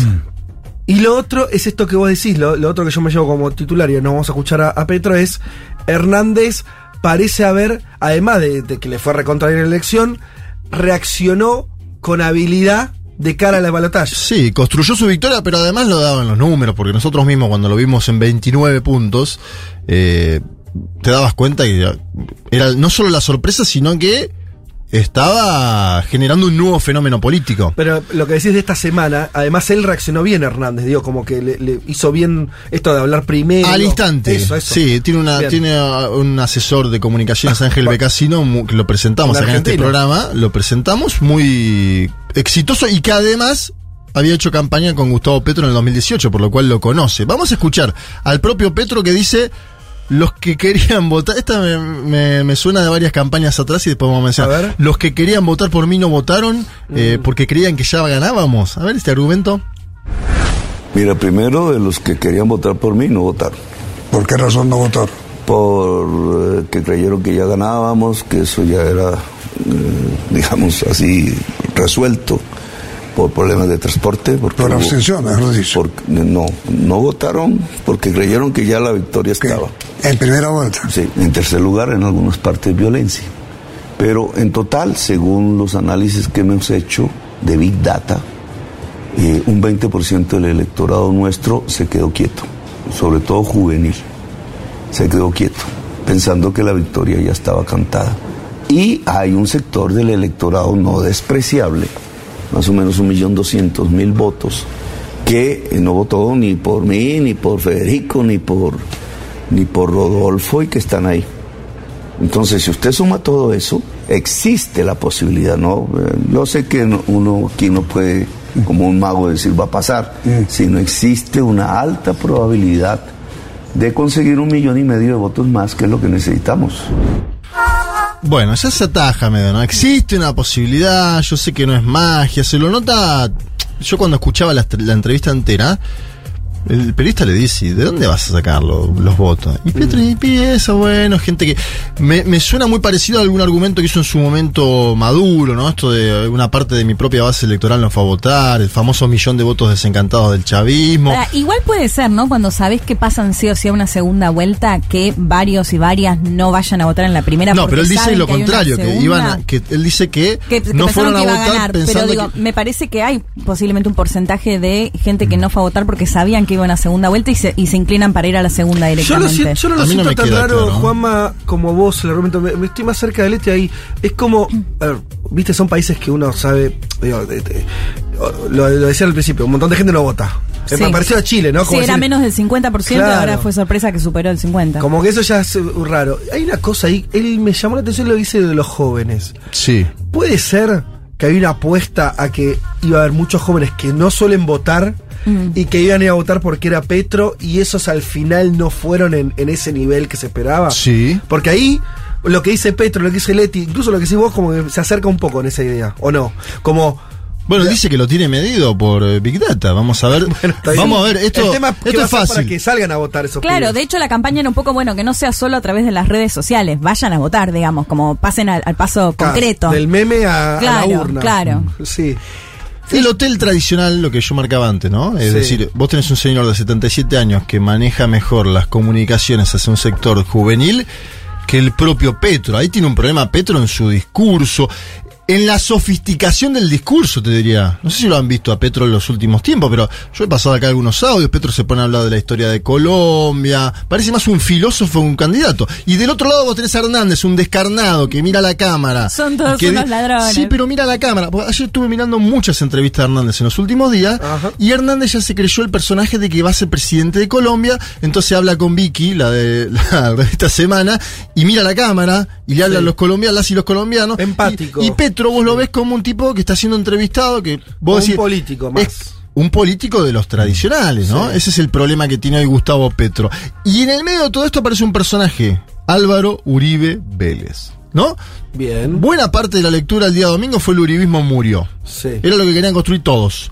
El petrismo dijo, el uribismo mu- murió, el petrismo, digo, como eh, tendencia política. El uribismo mu- murió, eh, acá se votó un cambio, porque votaron al outsider ingeniero Hernández y al outsider Gustavo Petro. Y Petro esta semana dice, ojo porque esto no es tan así. Uribe es bastante inteligente, a pesar de su propia debilidad de la apuesta, varias fichas en simultáneo, y por ahí es lo que está pasando electoralmente en Colombia esto ahora. ¿Qué cosa? Que este personaje, sin ser apoyado explícitamente por el uribismo, sea una ficha que ponga el uribismo para evitar la llegada de Petro al gobierno. Que Hernández funcione como eso. Claro. Bueno, eh, lo decíamos en relación al Congreso, ¿no, Juanma? No sé cómo lo ves eso o si es muy temprano para saberlo, pero en un Congreso donde Hernández no tiene nada, Sí. ¿qué le queda? La bancada de izquierda no lo va a bancar. Le queda la bancada del uri- uribista, que Sí, es es grande. pequeña igual, ¿eh? O sea, el Centro Democrático en la última elección eh, no, no, no, no le fue bien. Vamos O sea, a hacer no algo. una- Escuchemos si les parece, primero hablando a Petro sobre Uribe y yo después le paso un audio del ingeniero Hernández, tengo varios de él. En uno de ellos habla explícitamente sobre cómo se va a manejar con el Congreso. Escuchemos primero a Gustavo Petro sobre Álvaro Uribe Vélez. Pues ahí tienes al señor Uribe tratando muy astutamente. Ese señor es inteligente en, en estas materias porque va apostando la manera durante estos siete meses, a pesar de su debilidad política, de ver cómo impide que Petro llegue a la presidencia. Hay sectores de la sociedad engañados. ¿cierto? Hay personas que piensan de verdad que es que les voy a expropiar su casita, que taxistas que creen que les voy a quitar su, su taxi, hay personas de- religiosas que creen que yo voy a prohibir leer la Biblia, hay personas eh, que creen que como hablé del cambio climático y todas esas cosas de la transición energética, entonces al otro día no va a haber gasolina para el camión, diésel. Y entonces creen que se van a quedar sin trabajo. Y así se, mo- se construye, eso con ayuda de la otra campaña, un mundo que empieza a decir no. Atención a eso, se construye un mundo que empieza a decir no porque en un momento de esta misma nota Gustavo Petro hace un análisis sobre que este balotaje sea parecido al plebiscito sobre los acuerdos de paz del cual hablaba Diego González en la entrevista que le hicimos sobre Chile, comparativo. Entonces, está comparando una posible segunda vuelta ya. ¿Te acordás? El sí y el no, sí, sí por la paz, no por la paz, a los acuerdos, donde ganó el no. Sí. Bueno, él ya está diciendo, ojo, porque puede ser una elección parecida a esa. Es decir, ya está vaticinando que es probable que sea parejo el desenlace, pero incluso desfavorable a su propia candidatura. Extraño, ¿no? Digo, eh, eh, salir con tan baja Autoestima, ¿no? Eh, en un momento sí. dijo, eh, no, esto igual eh, tenemos pos- altas posibilidades de ganar, pero no se lo cree él. Pasa Hay el problema hay que ya no se lo cree. ver, y, y más allá de esta cuestión de la confianza, que creo que es importante, lo que transmite Petro en su mensaje, está el tema de las emociones, ¿no? Un poco lo comentamos creo que en la semana, esto de que, de que las emociones fueron clave, y esto te lo dice Becasino, o sea, esto de la movilización de, de- de emociones que eh, sintetiza la figura de Hernández con su prédica y demás. Y Petro diciendo, esto no es emociones, esto tiene que ser justamente como negando un poco esa... esa Pero justamente era un Petro que venía de las emociones y a las emociones con la- Claro, a las cuales digo. explotó Becasino en el 2018 y que ahora en su moderación, en su intento Sí. de acordar con la élite, porque él dijo, es el momento mío. Eh, Sí, la gran Lula. Soy Lula en el 2002, Claro, le voy a escribir una carta al pueblo colombiano. Sí. Creyó eso y en el medio se le metió este No, señor. Y, y otra cosa más pensaba, digo, en, esto de la polarización, claro, eh, él un poco eh, apostaba a esta polarización más clara con Fico, donde ahí sí esta idea del sí y el no, o el uribismo contra el antiuribismo tenía peso. El problema es que esta segunda vuelta está planteada entre dos opciones que representan a los ojos del electorado un cambio. El cambio. Por más sí. de que se puede discutir si Hernández Sí, sí, representa otro modelo o cuánto de parecido tiene a la derecha, yo creo que igual es un candidato distinto. Yo no creo que sea, o al menos en lo que él propone, no creo que sea un candidato. Ahora vamos a hablar de eso, ahora vamos a hablar Pero de lo digo, económico. Ya de por sí es mucho más difícil de, de plantear, ¿no? Esa cosa del sí y el no. Ahora hay una Se le cosa. complejizó la campaña. Es decir, Gustavo Sí. Petro esperaba una cosa, tenía un mapa de vuelo, se le ha complejizado y se, se quedó el, el avión sin combustible, ¿no? Juanma, hay una cosa que si vos analizás, viste que eh, con las elecciones pasa, cuando se analiza, a veces se. es una pavada, pero a veces no se miran los datos. Quiere decir, como las elecciones también generan una emotividad. Entonces, viste, el que parece que ganó, el que perdió. Sí. Y a veces se queda, viste, y el análisis se sigue analizando, sobre analizando sobre eso. Y cuando vos ves a los vas a los datos de cómo votó Sí. la gente, dices, che, pará, a ver. Está bien pasa muchas veces eso. A veces le llegan dos o tres semanas, incluso a los equipos de campaña, tomarse el trabajito y algunos no bueno. lo hacen nunca. Yo no, no- ni de cerca dice, te, te tengo eso. No, pero eso que mencionó está bueno en un punto. Petro saca 8 millones de votos, que es lo que sacó en la segunda vuelta de la elección pasada. Eso es lo que voy a ver. A ver, yo- vos no ves una reducción del, del voto de izquierda, sino un crecimiento. Claro. Sí. Ve que le saca 12 puntos, 13 puntos al que le sigue. Que en la figura de la derecha quedó afuera del balotaje. Sí, ¿Tan malo es el escenario? No, no. Como para decir, quiere decir, eh, mm, ¿es un baldazo de agua fría o es, sí, te cambió un poco el panorama, no tenés, no tenés a, eh, eh, la, la- la contrafigura más clara para, para polarizar? Pero no sé si es tan, tan terrible lo que pasó. Para, para la candidatura de Petro, incluso digo. ¿Me entendés? Yo te entiendo a dónde vas. eh, y entiendo que a la sumatoria de votos es muy buena, que Gustavo Petro hizo una elección que verdaderamente es histórica para la izquierda colombiana. Eso es- no, te- no hay duda de eso, no quedan dudas. Si uno suma las matemáticas, Sí. porque la- lo, lo que vos decís es cierto en el sentido del numérico, ¿no? De Sí. los 8 millones de votos. Ahora, si uno va a los que no votaron a Petro y Mm. analiza ese segmento, puede que no sea así también en, en 15 días, pero Claro. la matemática da que, salvo que Hernández haga una catástrofe monumental, tiene buenas chances, y digo, la, buenas chances de convertirse en Y presidente ahora, no puede de pasar, digo, mm, pensando, ¿no? Que damos por sentado, de hecho, eso, hacemos la suma. Si 5 millones votaron a Hernández, 5 millones votaron a Fico, bueno, ya está muy difícil para Petro.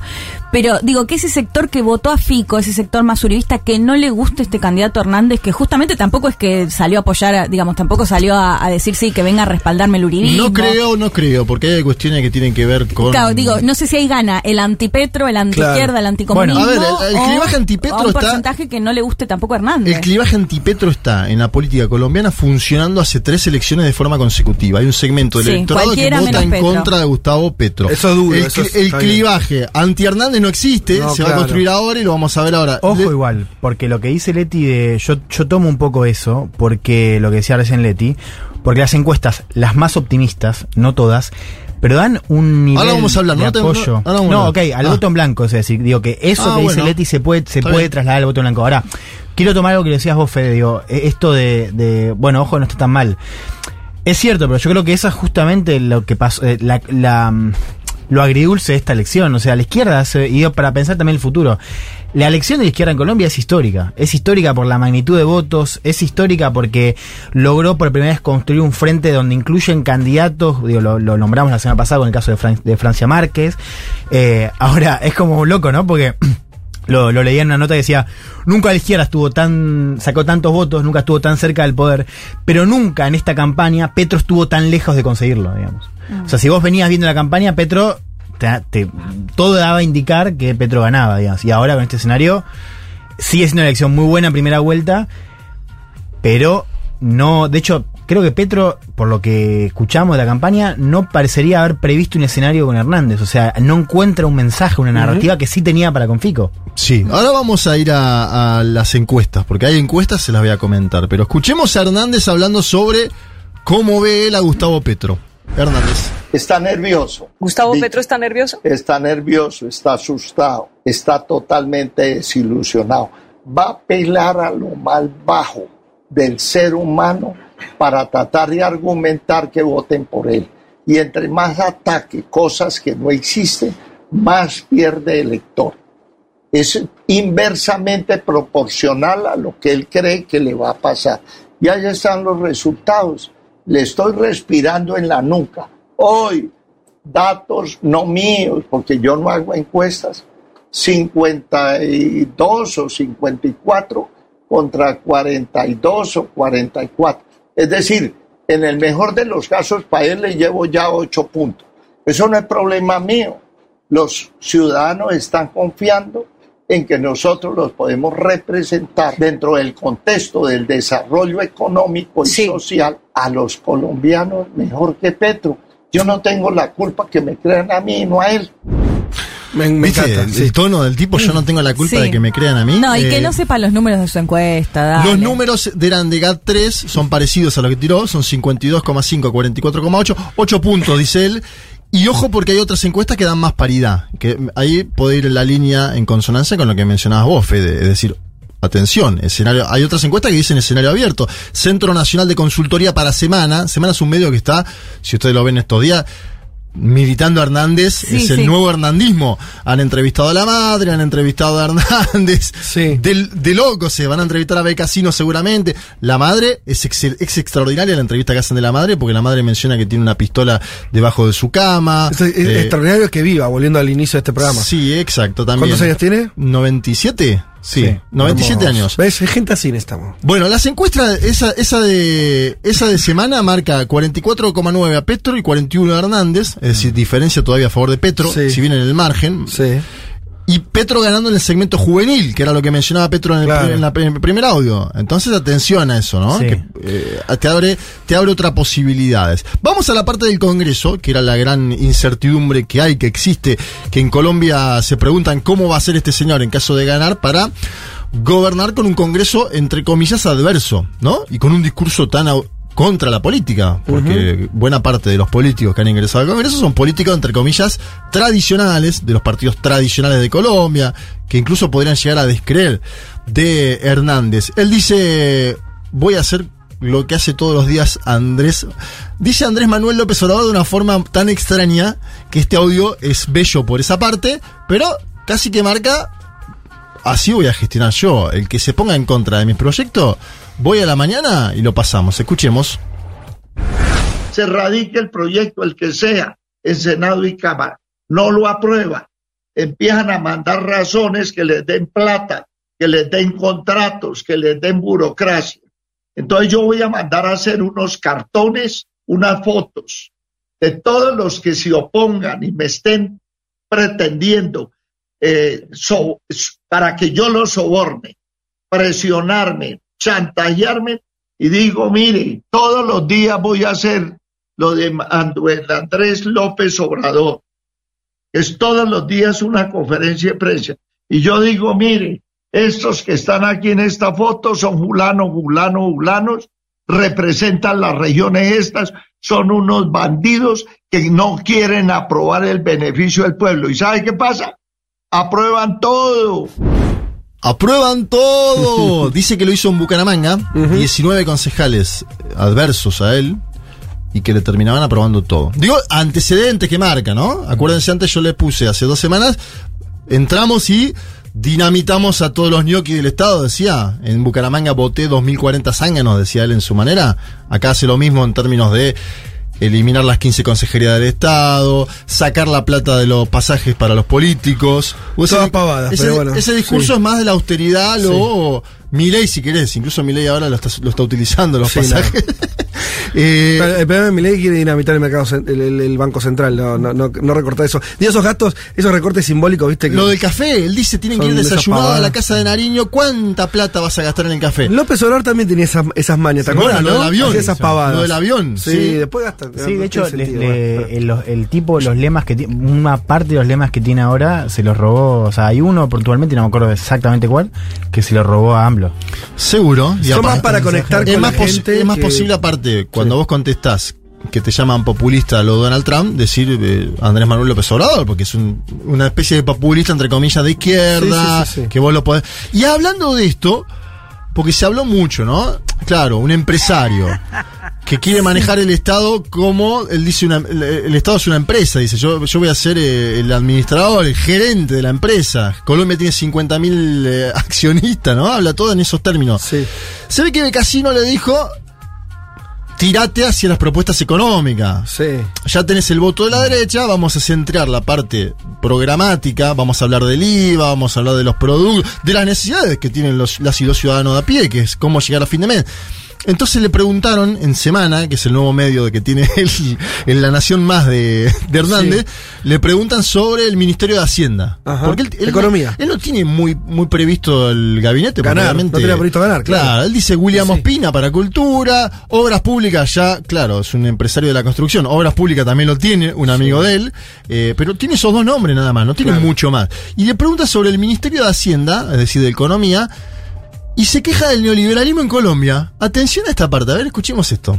Aquí han habido, mire, Mauricio Cárdenas Santa María estudió en la Javeriana, luego se fue para la Universidad de Londres, luego se fue para Universidad de Stanford, luego para Oxford, luego se fue para Cambridge, luego se fue para MIT, Y mire el cochinal que dejó. En la profesión de él era ministro, lleva siete ministerios.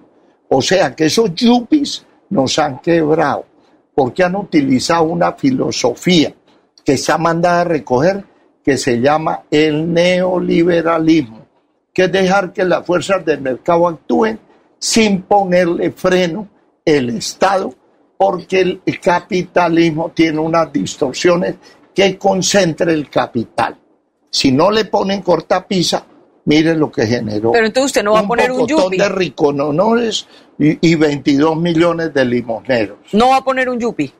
No, voy a poner uno que sepa sumar y restar.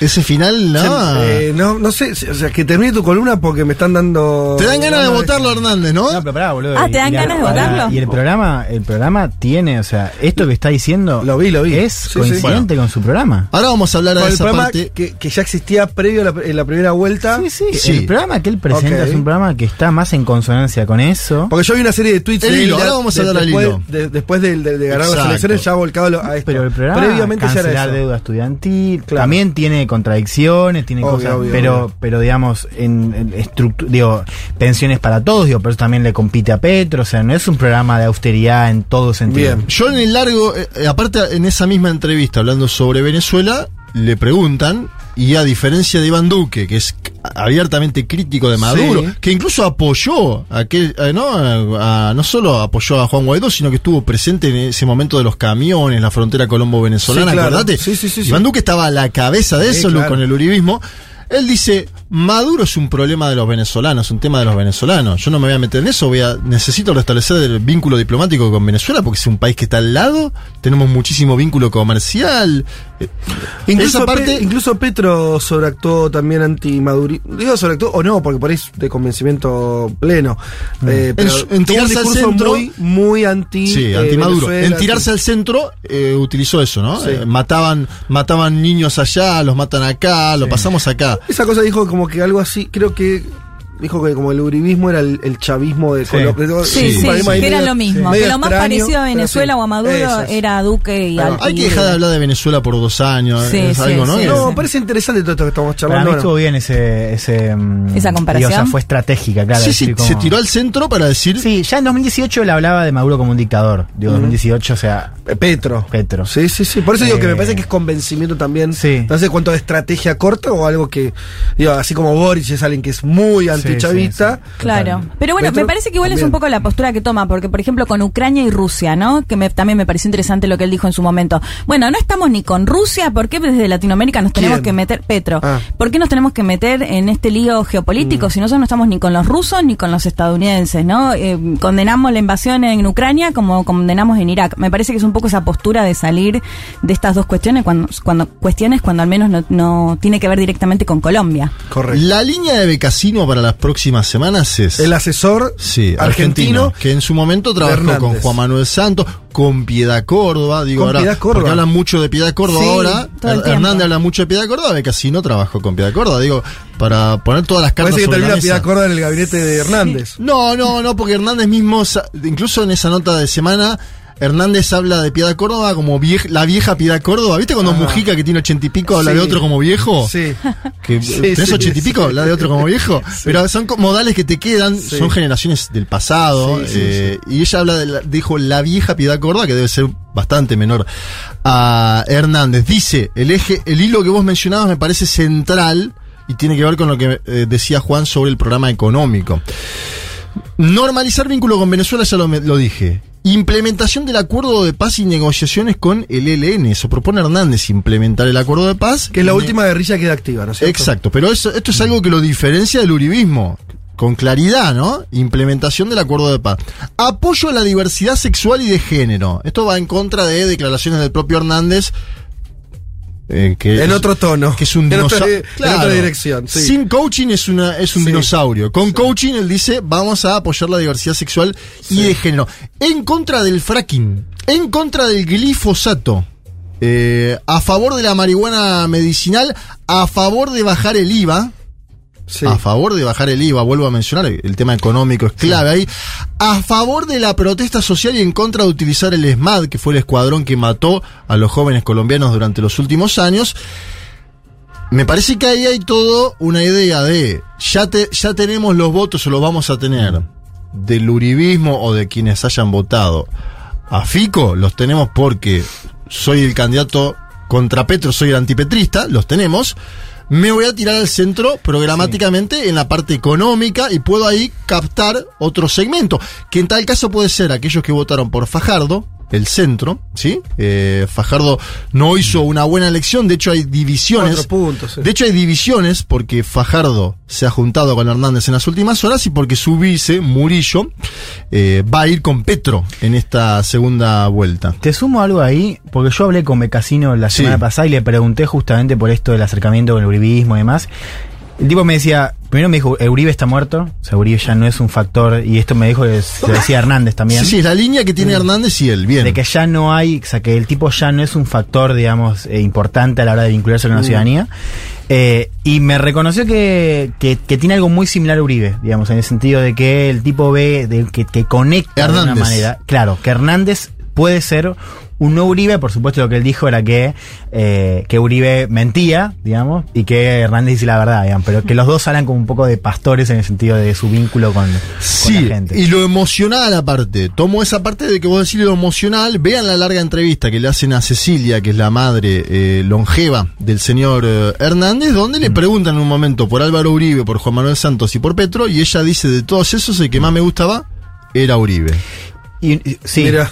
Vean, eh, me explica mucho en términos psicológicos Sí. esa entrevista con la señora Cecilia. Vean esa nota de semana que fue el día de ayer Y publicada. algo más vinculado a eso que puede ser interesante para ver el tema del perfil. Yo le pregunté esto de qué representaba, qué representa Hernández. El tipo me dijo, este, eh, como proyecto político, digo, más allá del liderazgo. Él me dijo, es un proyecto de centro que recoge cosas de los dos lados, de la izquierda la sensibilidad Ah. social y de la derecha la autoridad fuerte. Digamos, con esta idea Claro. de Colombia no se puede gobernar de otra manera. Vamos a ver cómo sigue esto. Por Bien- eso es tan difícil encasillarlo. Viento a favor, diríamos, a primera vista para Hernández. Los analistas colombianos que siguen el minuto a minuto te dicen que, salvo que cometa alguna equivocación monumental, tendría la posibilidad de ser presidente de Colombia. Vamos a ver si Petro logra movilizar esa base juvenil, si existe esa base juvenil de la que habla Petro, y si se logra construir en apenas tres semanas un clivaje anti-hernandista. Yo veo difícil, pero bueno, es la tarea que tiene Gustavo Petro si quiere convertirse en presidente de Colombia. Quédense acá nomás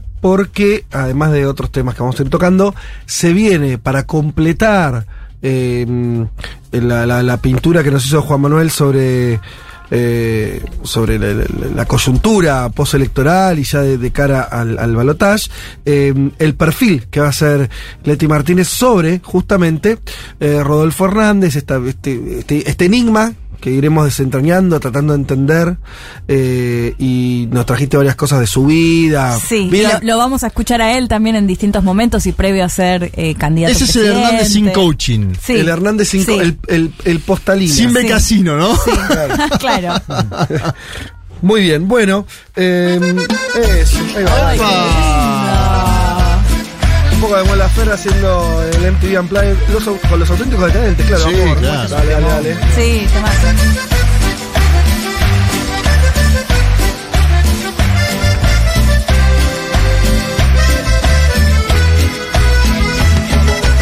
Mundo de sensaciones. Federico Vázquez, Juan Manuel Carr, Leticia Martínez y Juan Elman. Un programa sobre política internacional que no cree en teorías conspirativas. Bueno, casi.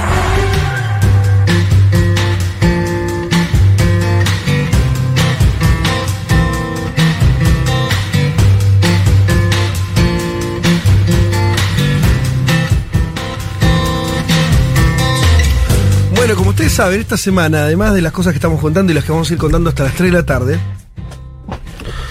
eh, se empezó a hablar mucho de eh, el jubileo de platino. Ah, claro. Le hicieron una pregunta a Scaloni, ¿la viste? No, de la eh, al, al Terrible. director- Un, un periodista español le dijo, ¿usted quiere mandarle algún mensaje a Isabel II en su jubileo de platino? Y Carolina miró, tipo, Como diciendo, ¿qué me estás preguntando, amigo? Estoy acá, estoy en, estoy en Wembley para ganar esta copa contra Italia. Eh, bueno, el jubileo de platino de la monarca Isabel II, ¿sí? como ustedes Sí. saben, la monarca del Reino Unido y de varios territorios todavía. Sí, algunos ocupados, ¿no?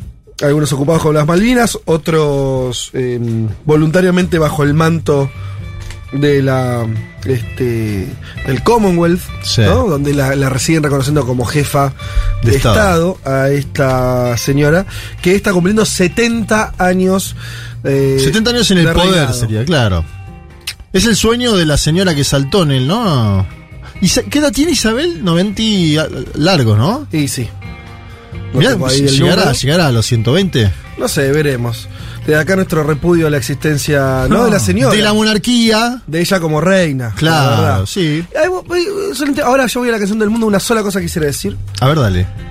Eh, quiero recomendar una película india que está en Netflix que se llama RRR. Es una película nueva Sí. eh, de, de toda la industria. no, está, es una película Claro. de power de la industria. De Bollywood. Eh, De- exacto, del de la India, claro. de cine, es espectacular, es una película larga, pero mm, eh, tiene unas cosas de musical, otras cosas de, de, de, de- de mucha de, de peleas, donde Sí. grafican lo que era la vida en la India pre-independencia y eh, es, es una película de- de- también de, tiene muchas cosas de ficción, ¿no? No es un documental ni nada. Eh, pero te grafica las cosas que, digo, cómo, cómo vivía el pueblo y, el- y los sentimientos que hoy, 70 años después de todo eso, siguen teniendo los indios respecto de eh, Gran Bretaña. Véanla para entender y para sacar alguna conclusión del tipo que es la que me- siempre tengo yo y a veces eh, parece raro decirlo hoy porque uno hoy de Londres, Inglaterra tiene otra idea. Es casi sin dudas el imperio más malvado en términos Sí, inhumanos total. que pisó la tierra. Deja a Hitler como un bebé de pecho. digo. Donde pasó y destruyó todo, ¿no? Dejó hambrunas, millones de Sí, muertos sí, en muchos lugares del mundo. Es un imperio que fue realmente jodido. Fue, bueno, algunos dicen que sigue siendo. Ahí está la reina para demostrar que sí. Obviamente, ya eh, sus manejos no son, no, gracias a Dios, no pueden ser los mismos que, que tenían hace 100 años. Es muy impresionante ver eso, ¿eh?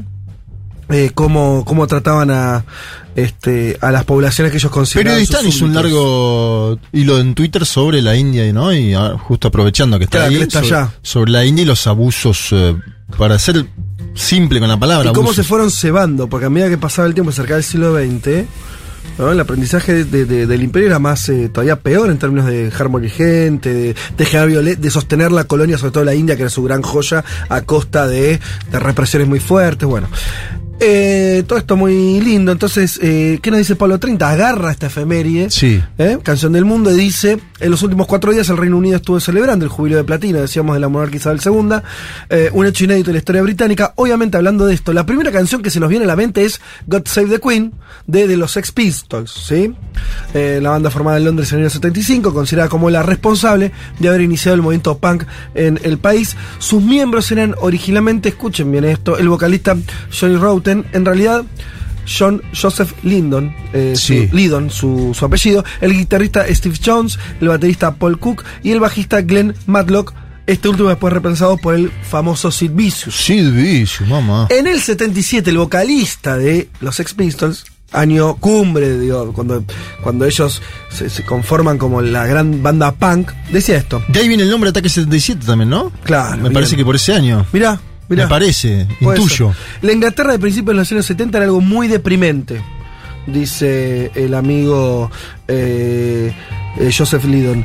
Estaba completamente venida a menos, había basura en las calles, desempleo total, prácticamente todo el mundo en huelga. Criaban a todo el mundo en un sistema de educación que te dejaba bien claro que si venías del sitio equivocado, pues no tenías la más puta esperanza y ninguna posibilidad laboral en absoluto. Los años ya... eh, eh, que iban a ser después los, los tacheristas, ¿no? Claro. La, la- la larga era tacherista. Sí. De todo esto salió Sex Pistols, dice él, y luego un montón de copiones después de nosotros. Em, pero bueno, em, le- lamentablemente en declaraciones mucho más recientes, Ah, sí, ¿no? La, la, la baldeó toda. sería tonto. Ay, ya ay, no el ay. 77, sino ahora. ¿Qué dijo? Sería tonto, dice eh, Lydon, eh, si no votase a Trump. Es la única opción sensata, más aún desde que Biden está subiendo las encuestas. El vocalista, el vocalista de la banda comenzó a apoyar a Trump luego de haber sido acusado de racismo tras los asesinatos de varias personas de raza negra a manos de la policía estadounidense.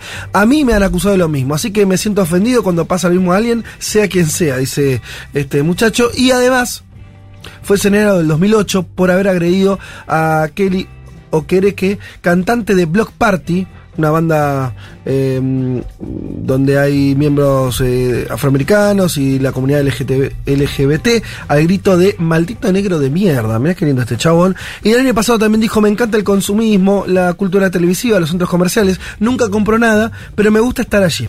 Bien, qué linda su cabeza. En el año 2015 habían lanzado unas tarjetas de crédito de los Sex Pistols. ¿Viste cuando ¿En demolés, de- de demolés Tu una historia. tu historia? Bien. Vamos a escuchar, dice Pablo, God Save the Queen, que en una de sus frases este mismo señor había escrito con un poco más de dignidad. Dios salve a la reina y al régimen fascista. Ellos están convertidos en un idiota. Termina Pablo, tenía razón.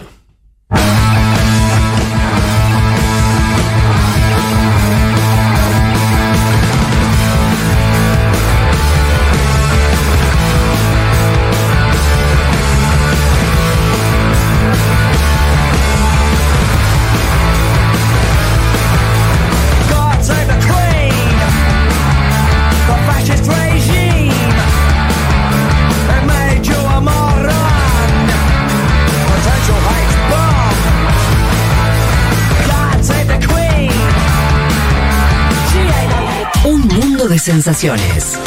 Vázquez, Carg, Elman, Martínez. Ver las cosas desde un rincón del mundo te da otra perspectiva.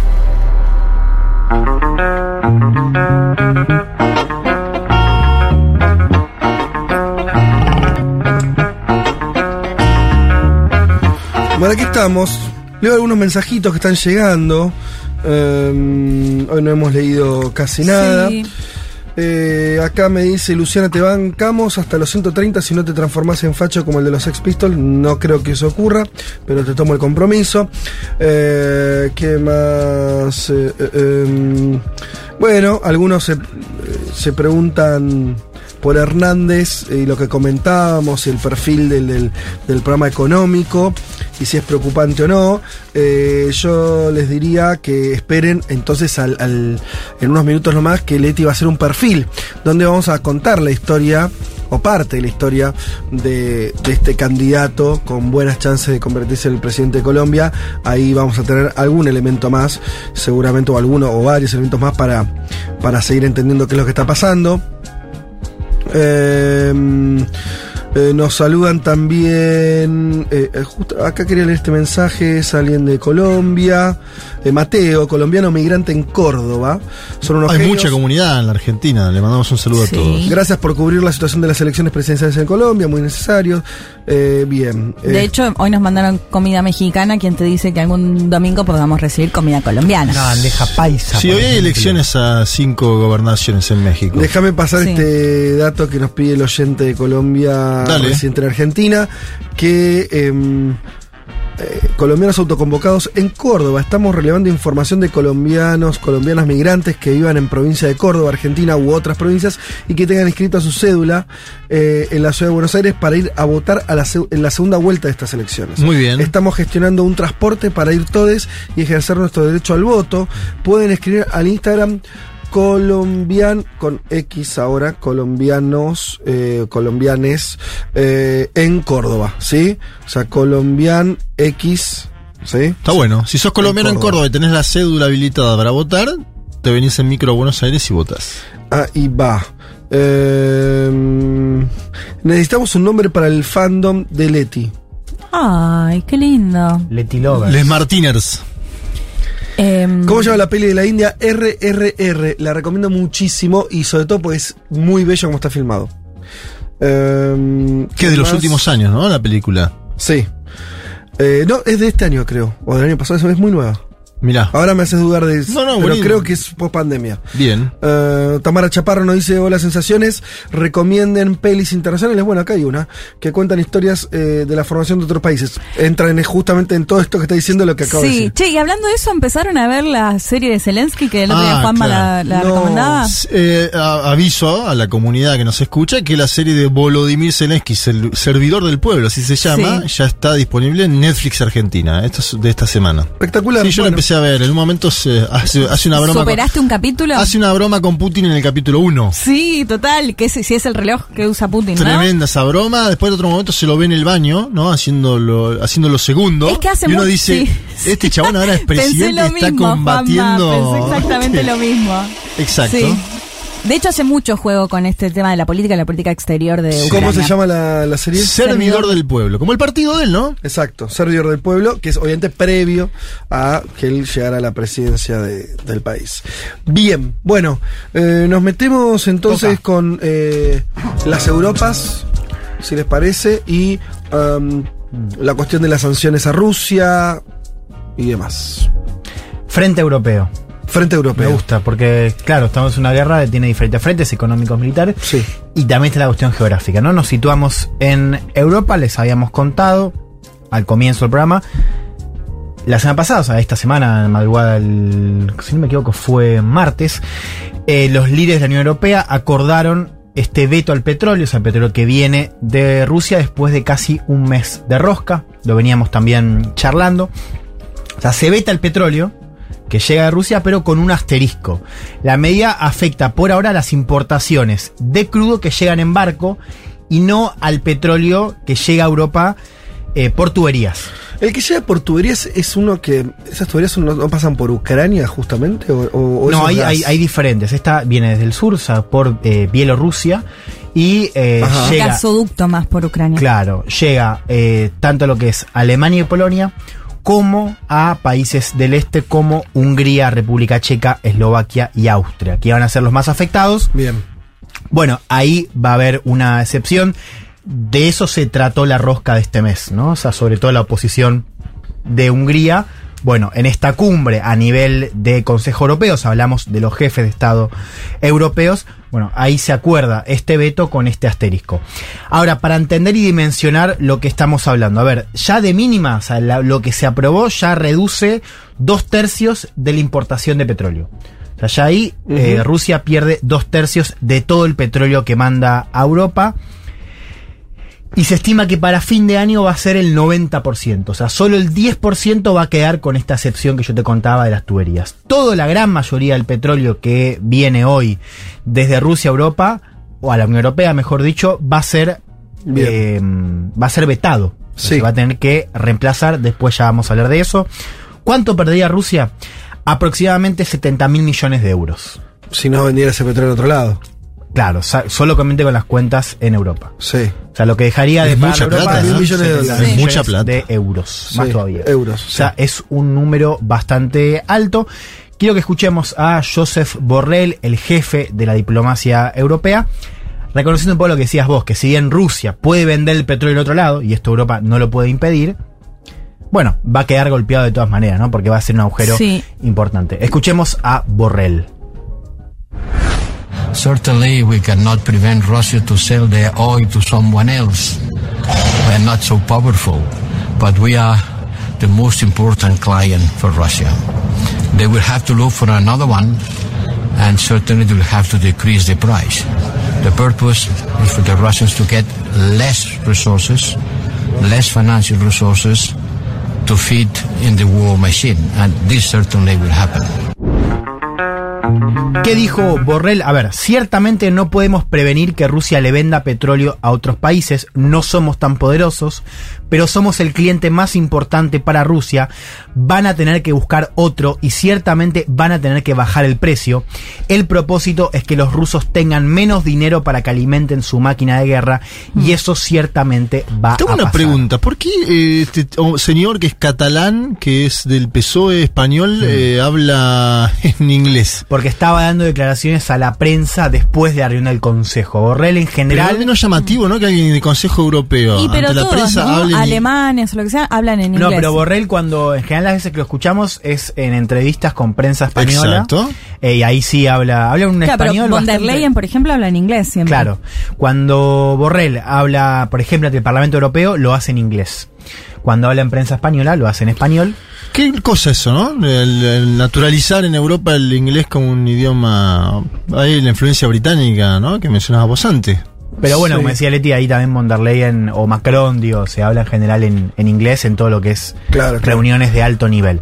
Bueno. A ver, eh, vamos primero con lo político. Sí. Me quiero meter en lo económico que es más interesante. A ver, Sí. En lo político hay una señal importante, digo, esto decíamos.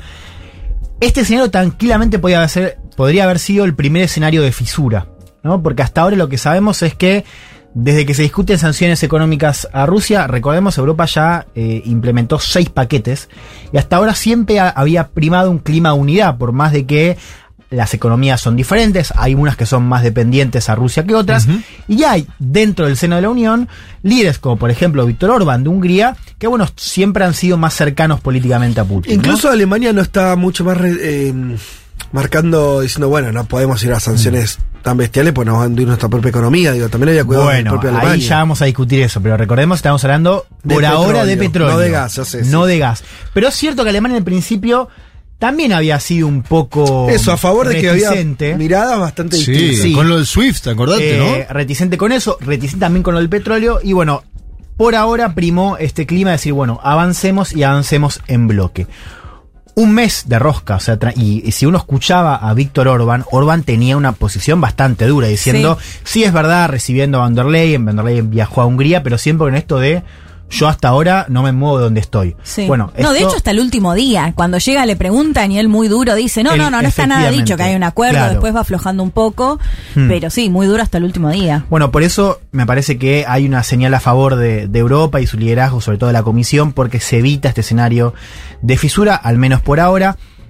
Se logra esta excepción, es cierto, digamos, no es todo el petróleo, pero un poco lo que dicen tanto en on o en off eh, los líderes europeos es que no es algo costoso, así que incluso si Hungría siguiera comprando petróleo, o sea, este 10% de petróleo restante eh, a Rusia que llega por tuberías, tampoco sería tan grave, porque al fin y al cabo el 90% estaría vetado, ¿no? Ojo porque ahí puede haber un tema, porque hay algunos líderes que dicen que si Hungría quiere seguir comprando petróleo de Rusia por tuberías, que le podrían meter eh, algún tipo de tarifas. Y las tarifas, a diferencia de este embargo, que es con unanimidad, tarifas es con mayoría simple. Así que quizás en un futuro, si, si, la- si quieren joder a Hungría, le meten tarifas y Mm. le hacen que el petróleo sea más caro. Y Eh, porque también sí. estaba el tema de si siguen recibiendo algunos países la posibilidad que después lo exporten a otros, ¿no? Bueno, eso también se, se discute, esto de comprarle, o sea, que sea el mismo petróleo por otros lados. Esto, por supuesto, no, o sea, Europa no tiene todos los medios para, para prevenirlo, pero como te digo, digo, si Sí. se le puede poner tarifas y con tarifas que son, es mayoría simple, o sea, eventualmente Europa podría resolverlo, ¿no? Insisto, de vuelta, acá estamos hablando de, de petróleo. Petróleo y no gas. Y ya les voy a decir Petróleo, por qué es más sensible. A ver, vamos primero a meternos en tema de petróleo, tema del reemplazo, ¿no? Para entender también lo que genera a nivel del mercado energético. Yo les había contado hace dos semanas, ¿recuerdan cuando hablamos de Venezuela y de Cuba? Sí. Y algo que también hemos contado acá, que es el deshielo, lo hemos contado antes, el deshielo repentino entre Venezuela y Estados Unidos para retomar la producción de petróleo en la Venezuela de Maduro y no de Juan Guaidó.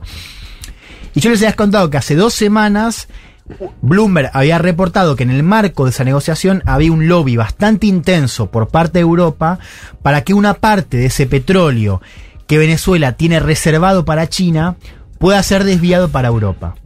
Esto, insisto, está en el marco del acercamiento entre Estados Unidos y eh, Venezuela. Por eso también es importante seguirlos de este lado. Bueno, este mes, para pensar en la cuestión de reemplazo, además de Venezuela, la Casa Blanca inicia otro deshielo, en este caso con Arabia Saudita, ¿no? Recordemos, desde que inicia esta administración demócrata, uno de los líderes que peor la ha pasado en términos de cómo ha cambiado la relación, no económica ni militar, pero sí diplomática, ha sido Mohammed bin Salman, el príncipe heredero de eh, la monarquía saudita. Bueno, Biden le va a poner freno este mismo mes y va a viajar a Arabia Saudita, por supuesto, el ¿Qué discutían los derechos humanos, Biden, Derechos centralmente? humanos. Está bien. El trasfondo es, bueno, el petróleo que eh, Arabia Saudita puede compensar, digo, tanto para Europa, pero para el resto del mercado. De hecho, el jueves, y esto fue un movimiento muy Sí. importante, la OPEP, digo, este club petrolero, OPEP acordó escalar la producción por un apoyo, por una eh, presión explícita de Estados Unidos. Sí, algo a lo que se venían negando completamente. Claro, pero fíjate lo grueso. O sea, ya había habido un anuncio, un aumento de producción de la OPEP que eh, hablábamos de 400.000 barriles por día. Ahora lo llevan a 650.000. O sea, es un aumento de casi el 50%. Insisto, esto ejecutado por Estados Unidos, ¿no? Esto fue el jueves y la llave en la OPEP, en este caso la tuvo Arabia Saudita. ¿no? Entonces ahí empezamos a entender por qué esta medida también repercute en cómo se acerca a Estados Unidos. A Venezuela acá. Venezuela pero sigue en la OPEP, también- además, Porque con. Arabia Saudita yo había dicho que le iba a Sí. ser un estado paria. Eh, total. de- después del asesinato Pero bueno, digo, y, simplemente para, para dimensionar, lo que pasa con Arabia Saudita en este sentido es mucho más significativo en términos del mercado energético que Venezuela. Digo, Mm. Venezuela es una punta, pero Mm. en términos de dimensión, lo que realmente cambia la ecuación es Sí. lo que decía hacer Arabia Saudita. Por eso es interesante, ¿no? Que en la misma semana en la que Europa acuerda esto, la OPEP, por presión de Estados Unidos, aumenta la producción y Biden anuncia viaje a Arabia Saudita para este mes. A ver, la otra pregunta es, ¿dónde pone Rusia el petróleo? Un poco lo decía bien Fede.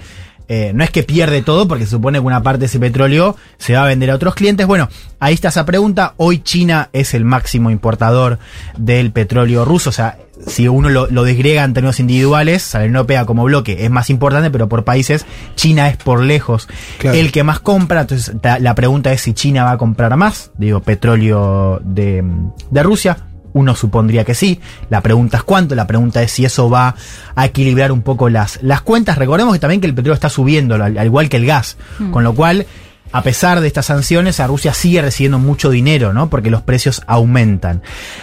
Hay otro destino que aparece muy claramente, que es India, ¿no? O sea, así como aparece China, aparece India. Fíjate este dato que a mí me parece bastante sintomático. India el año pasado compraba 90.000 barriles por día de petróleo ruso. ¿Saben cuánto compra hoy? 600.000 barriles. ¿Cómo? Seis veces más. Pero un precio ¿De cuándo más a cuándo? Pasó de un año, y estamos hablando ahora, o sea, antes de este movimiento. O sea, India compra ahora 600.000 barriles por día. Antes compraba 90.000 por parte de Rusia. Pero medio que ya, está, ya reemplazó Sí, todo, pero el Rusia, tema es que lo compra más barato. Esa es, la- digamos, la cuestión para Rusia. Sí, bueno, está bien. No, no, está bien. Un mini dumping decís vos, pero Sí, igual, igual es que, es un tema Es aumento. lo que decíamos, digamos, países a los que les pueda exportar no van a faltar. Dicho todo esto, ¿cuál es la racionalidad, si es que la hay, Hmm. de la sanción, de esta sanción eh, europea a Rusia, donde, a ver, nada parece indicar que esto fuera un tiro de gracia para la economía rusa. De hecho, viste, las No. variables económicas de Rusia están acomodadas. A corto plazo, uno podría decir sí. A largo plazo. ¿Por qué? Al revés, porque si, a ver, te lo digo para que me lo responda, o sea, Sí. si justamente yo puedo entender que a corto plazo, si Europa venía comprando una parte sustancial o relevante las exportaciones de crudo ruso, en el corto plazo te genera, le deja un problema de caja, que hace los barquitos, Sí. no, no es que lo das vuelta y lo mandas a otro puerto, debe ser más complicado que eso. Pero al mediano plazo, si hay actores tan fuertes como China, como la India, dispuestos a aumentar eh, la compra de, un- de un bien que como bien se enlaza, Sí. además está en un momento de, Sí, de presión alza, ¿cuál es el problema para Rusia? Eh, no, digo, el tema es que, que sostengas, o sea, hoy la plata está entrando. Mm. Eh, primero hay que ver, digo, todavía estamos a, bueno, 100 días de guerra, o sea, todavía se tiene que, o sea, lo- es posible que los costos económicos que se están anunciando o previendo ya desde hace un par de meses con todo el paquete de sanciones de Europa y Occidente en general, todavía no, no, no terminamos de entender el efecto en Rusia, ¿no? Sobre Mm. todo por, por esto, digo, que vos tenés mejores precios, con lo cual la plata te sigue entrando. O sea, yo esperaría ver cuál es el costo económico Sí.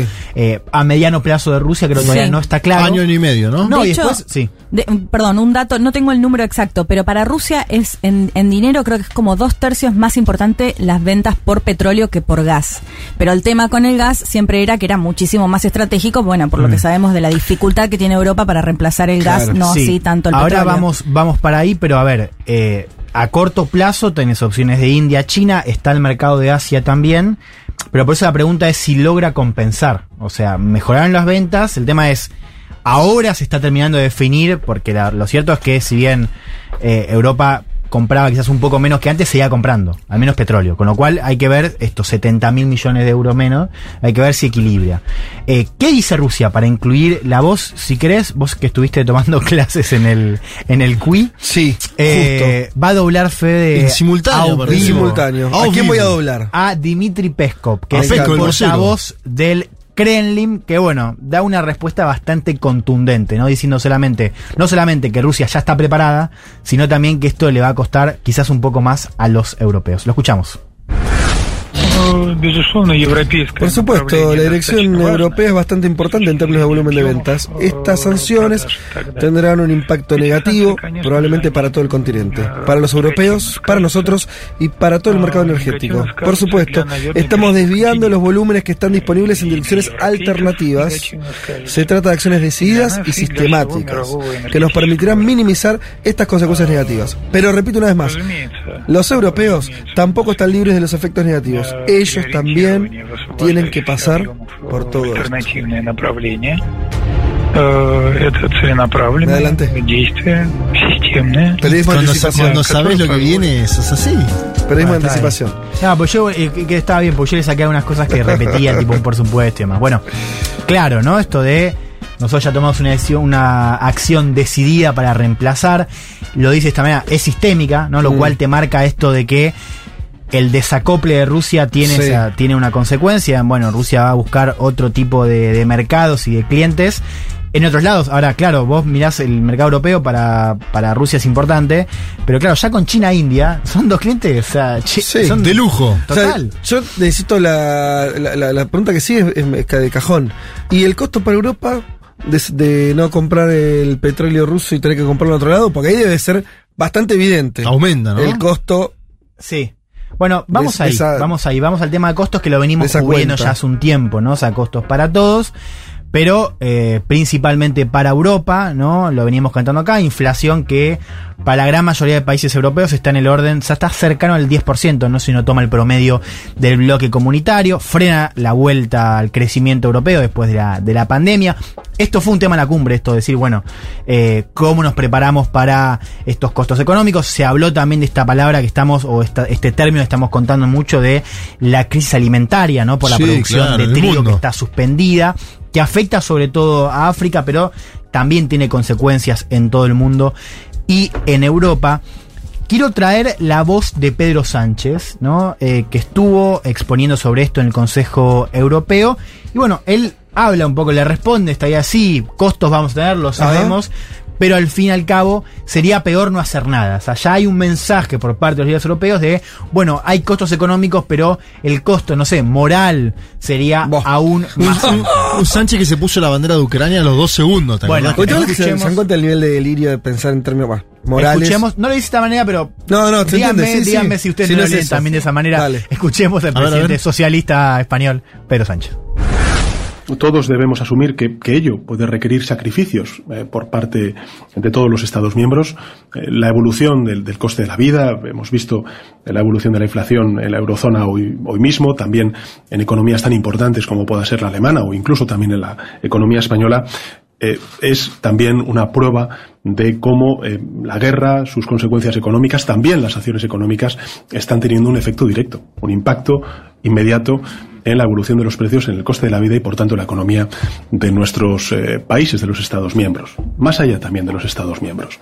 Pero la pregunta que ustedes me han eh, visto en algunas otras ocasiones eh, plantear es que el coste sería aún mayor si no hiciéramos absolutamente nada, si, miráramos para otro lado y en consecuencia permitiéramos que Putin eh, continuara con eh, eh, sus veleidades imperialistas, expansionistas en el este de Europa. Por tanto, no podemos flaquear y debemos de perseverar en esa unidad que hemos mostrado de nuevo en el Consejo Europeo de estos dos pasados días en Bruselas. Bueno, sí, clarito, sí.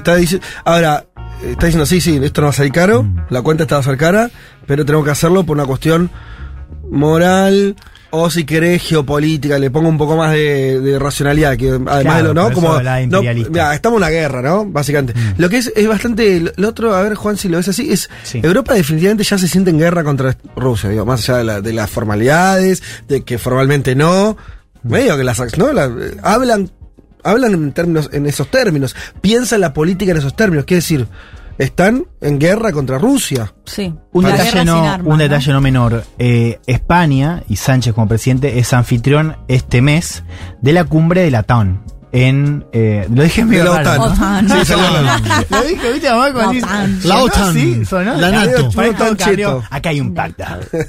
La OTAN. La OTAN. No, eh, hay reunión en Madrid de la OTAN. Digo, ¿por qué hablo de la Sí. OTAN? Porque ahí va, se va a confirmar este viraje Claro. muy claro hacia un escenario. Bueno, lo planteamos con el caso de las incorporaciones de Finlandia. Bueno, ¿Qué pasó con eso? ¿Hubo novedades con Bueno, lo de Finlandia? Eso se, está se medio va a saber efectivamente qué pasa En esta reunión. Eh, En esta claro, al menos para ver en términos de pulso qué pasa Sí. con la oposición de Turquía, pero ahí hablábamos, ¿no? De que eh, Europa está descontando un futuro eh, tenso. Ahora, también va a haber divisiones y también hay divisiones que se están esi- escenificando ahora en términos económicos y en términos también militares, ¿no? Ahora les voy a contar un poco más de esto. Quiero terminar acá con la cuestión del frente económico. La pregunta es, ¿termina acá la avanzada de Bruselas en el frente económico de sanciones o se viene algo más? ¿De qué hablo del gas? ¿no? Por eso siempre estuvimos dividiendo el tema del petróleo del gas. ¿Por qué? A ver, una cosa es vetar el petróleo, ¿no? Otra cosa es vetar el gas, que es una medida más dolorosa, no solamente para eh, una parte importante de Europa, sino para qué tipo de países, ¿no? Especialmente para Alemania. Para O el grande de la cuadra. Claro. Y ¿no? para la industria, porque muchas industrias funcionan a gas. Por eso, efectivamente. A ver, ya toca el motor económico. Si Europa avanzó de esta manera con el petróleo fue también porque tenía el visto bueno de Alemania y de los grandes. Digo, Claro. Así funciona la europea, digo, Ujú. es política también. En el tema del gas es distinto, vos lo decías bien, o sea, eh, Alemania depende más o menos del el- el- hoy 40%, algunas cifras dicen un poco menos, pero igual es significativa la importación de gas desde Rusia. Italia tiene también un margen similar, si bien la alemana es mucho más potente, hablamos de países con una industria muy fuerte y muy dependiente justamente de esa energía. Y acá ya hay voces que están directamente avisando, y lo han avisado esta misma semana, y decir, acá termina. Lo ha dicho Austral- eh, Australia, lo ha dicho Austria, lo ha dicho Bélgica, lo ha dicho Portugal, decir, Europa no va a avanzar con el tema del gas y lo tuvo de confirmar esta misma semana eh, el comisionado de Economía, que básicamente es como el ministro de Economía de la Comisión Europea, Paolo Gentil- Gentiloni, que, eh, bueno, su nombre lo indica, Italiano. es italiano, digo, también representa Sí. los intereses de, de Italia de alguna manera, eh, ya avisó que Europa por ahora no tiene eh, en la mesa esta discusión sobre el veto del gas, o sea, hablamos de una lista de oposición mucho mayor y ya confirmada por la Comisión Europea. A ver, ¿y por qué hablaba esto de lo económico y militar y las divisiones? Porque Fíjense, y esto vale tanto para la OTAN como para la Unión Europea. En general, en todas las discusiones de peso en Europa, en la Unión Europea, siempre la línea divisoria ha sido norte-sur. ¿Recuerdan? Sí, sí, claro, Grecia. cuando fue el tema con abonos. Básicamente, el norte próspero, con cuentas fiscales ordenadas, que tiene que atender los reclamos de los adolescentes del sur que no saben gastar. Italia, eh, Claro. Grecia, los populistas que no saben gastar. y. Cuando fue la deuda de Claro, Grecia, lo por qué- mismo. Claro, y por qué yo, señor escandinavo, tengo que pagar tus Sí. cuentas. Ese ha sido más o menos el debate Sí. de Europa en los últimos 10 años. La nueva edición es este-oeste, que esto se ve tanto en OTAN como en la Unión Europea. ¿De qué estoy hablando? Que los países más cerca de Rusia, Polonia, pero también digo Estonia, Lituania, sobre todo los países bálticos, quieren más. O sea, no, no quieren terminar acá. Quieren más medidas, tanto a nivel económico como a nivel militar. Sí. Y esto vale tanto para la discusión económica en Europa, o sea, Polonia dice, ¿por qué no seguimos avanzando? Países que son inclusive más dependientes del gas que Alemania. Digo, hablamos de una dependencia del 80% en el caso de Lituania y Estonia. Pero dicen, tenemos que seguir avanzando porque no puede ser que Putin siga recibiendo dinero. No, y además ven el peligro más cerca, ¿no? Claro. Imagino, al estás más cerca de la frontera. ¿Cómo se traduce eso en términos Sí. militares? Tiene que haber más tropas. Exacto. Acá empezamos a entender una edición que olvídate el frente económico, o no olvídate, pero digo, tenedlo en cuenta, pero sumemos el militar. En la discusión de la OTAN, vos tenés países, y lo vemos con Alemania, lo vemos con Francia y lo vemos con Italia, que dicen, Putin no puede estar humillado, no tenemos que perder la salida diplomática. ¿no? Y reciben una crítica muy fuerte por parte del este que dice, no, pará, acá estamos en guerra, eh, hay que terminar, o sea, hay que cortar con Rusia, o sea, hay que licuar las posibilidades militares de Rusia más allá de la guerra, ¿no? Bastante alineado con eh, Estados Unidos. Cierro con esto, lo decía muy, muy bien Leti, ¿cuál es la diferencia entre el gas y el petróleo al margen de la ganancia económica para Rusia? La cuestión de eh, la amenaza, o sea, Rusia con el gas tiene más posibilidades de, coerción, ¿no? Esto de cerrar la llave. A Europa ya lo había hecho em, con Bulgaria, Finlandia y Polonia. Después de que se anuncia la medida en el Consejo Europeo, le cerró el grifo a Holanda y eh, le cerró también a empresas de Alemania y Dinamarca. Así que atención porque Rusia también está contraatacando con este cierre del gas. Y de vuelta la pregunta de, bueno, ¿qué va a pasar con esta eh, alternativa? O sea, Europa explora, por ejemplo, alternativas con Israel, también con Egipto. Sí. Pero si bien yo les contaba, y con esto cierro, que la cuestión del petróleo había sido una señal de, mm, de cierto vigor, Ah. claro, políticamente, en el gas no estamos en situación. O sea, Europa dijo que puede cortar, que quiere cortar la dependencia de dos tercios de Rusia este año. Es difícil que lo consiga sin una medida y por ahora hablamos de un escenario que posiblemente durante varios años, al menos un año más, Europa le siga comprando gas a Rusia. bueno, yo en medio de un ataque de tos, hacemos una pausita y volvemos con el perfil de Sí, Hernández de eh.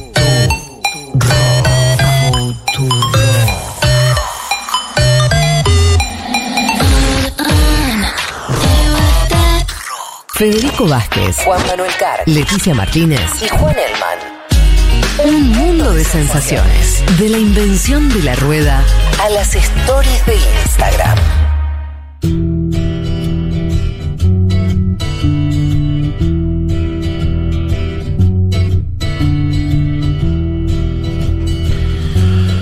Bueno, aquí estamos, último tramo del programa. eh, leo algunos mensajes. Está, eh, viene la María. escaloneta ahora, Fede, ¿eh? Atención. ¿Cómo? Que juega la escaloneta ahora en instantes. Estamos ex- expectantes Bien. al duelo Argentina-Estonia. ¿A qué hora arranca? ¿A las 3? 15 horas, Claro. cuando termina el mundo de las sensaciones. Eh, María Ovejero dice, para la oyente que preguntaba serie, ya está la última temporada de Borgen en Netflix y se mete Sí. bastante en el tema energético y petróleo en Europa. Sí. Mira, Borges. ¿Vos la viste?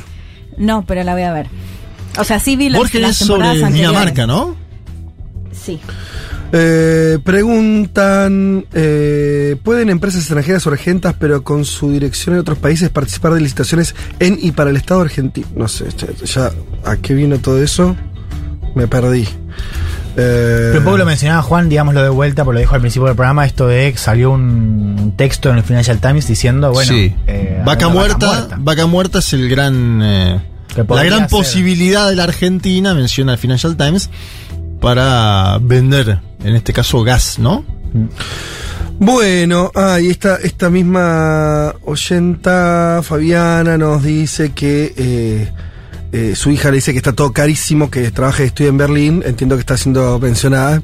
También la disparada de inflación que hay, eh, sobre todo de, de algunos productos y demás en, en, en Europa, en particular en Alemania. Eh, eh, eh, eh, bien.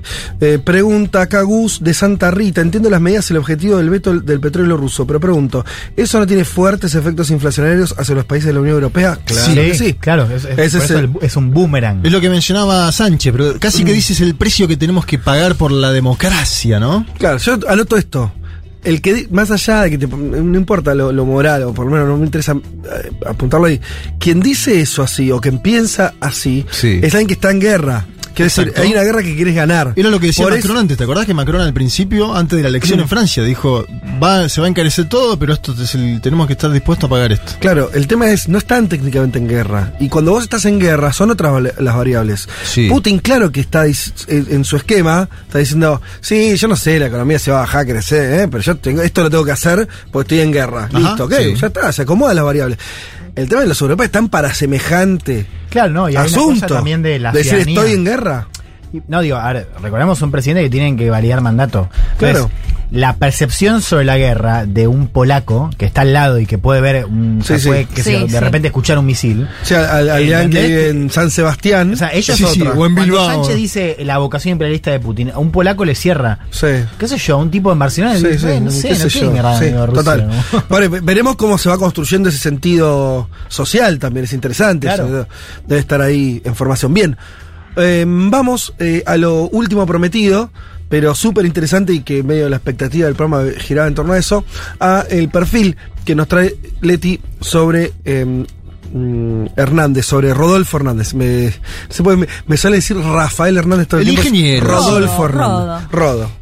Vamos Fito a- Hernández. Rodolfo Hernández eh, nació en 1945, tiene 77 años. 7-7.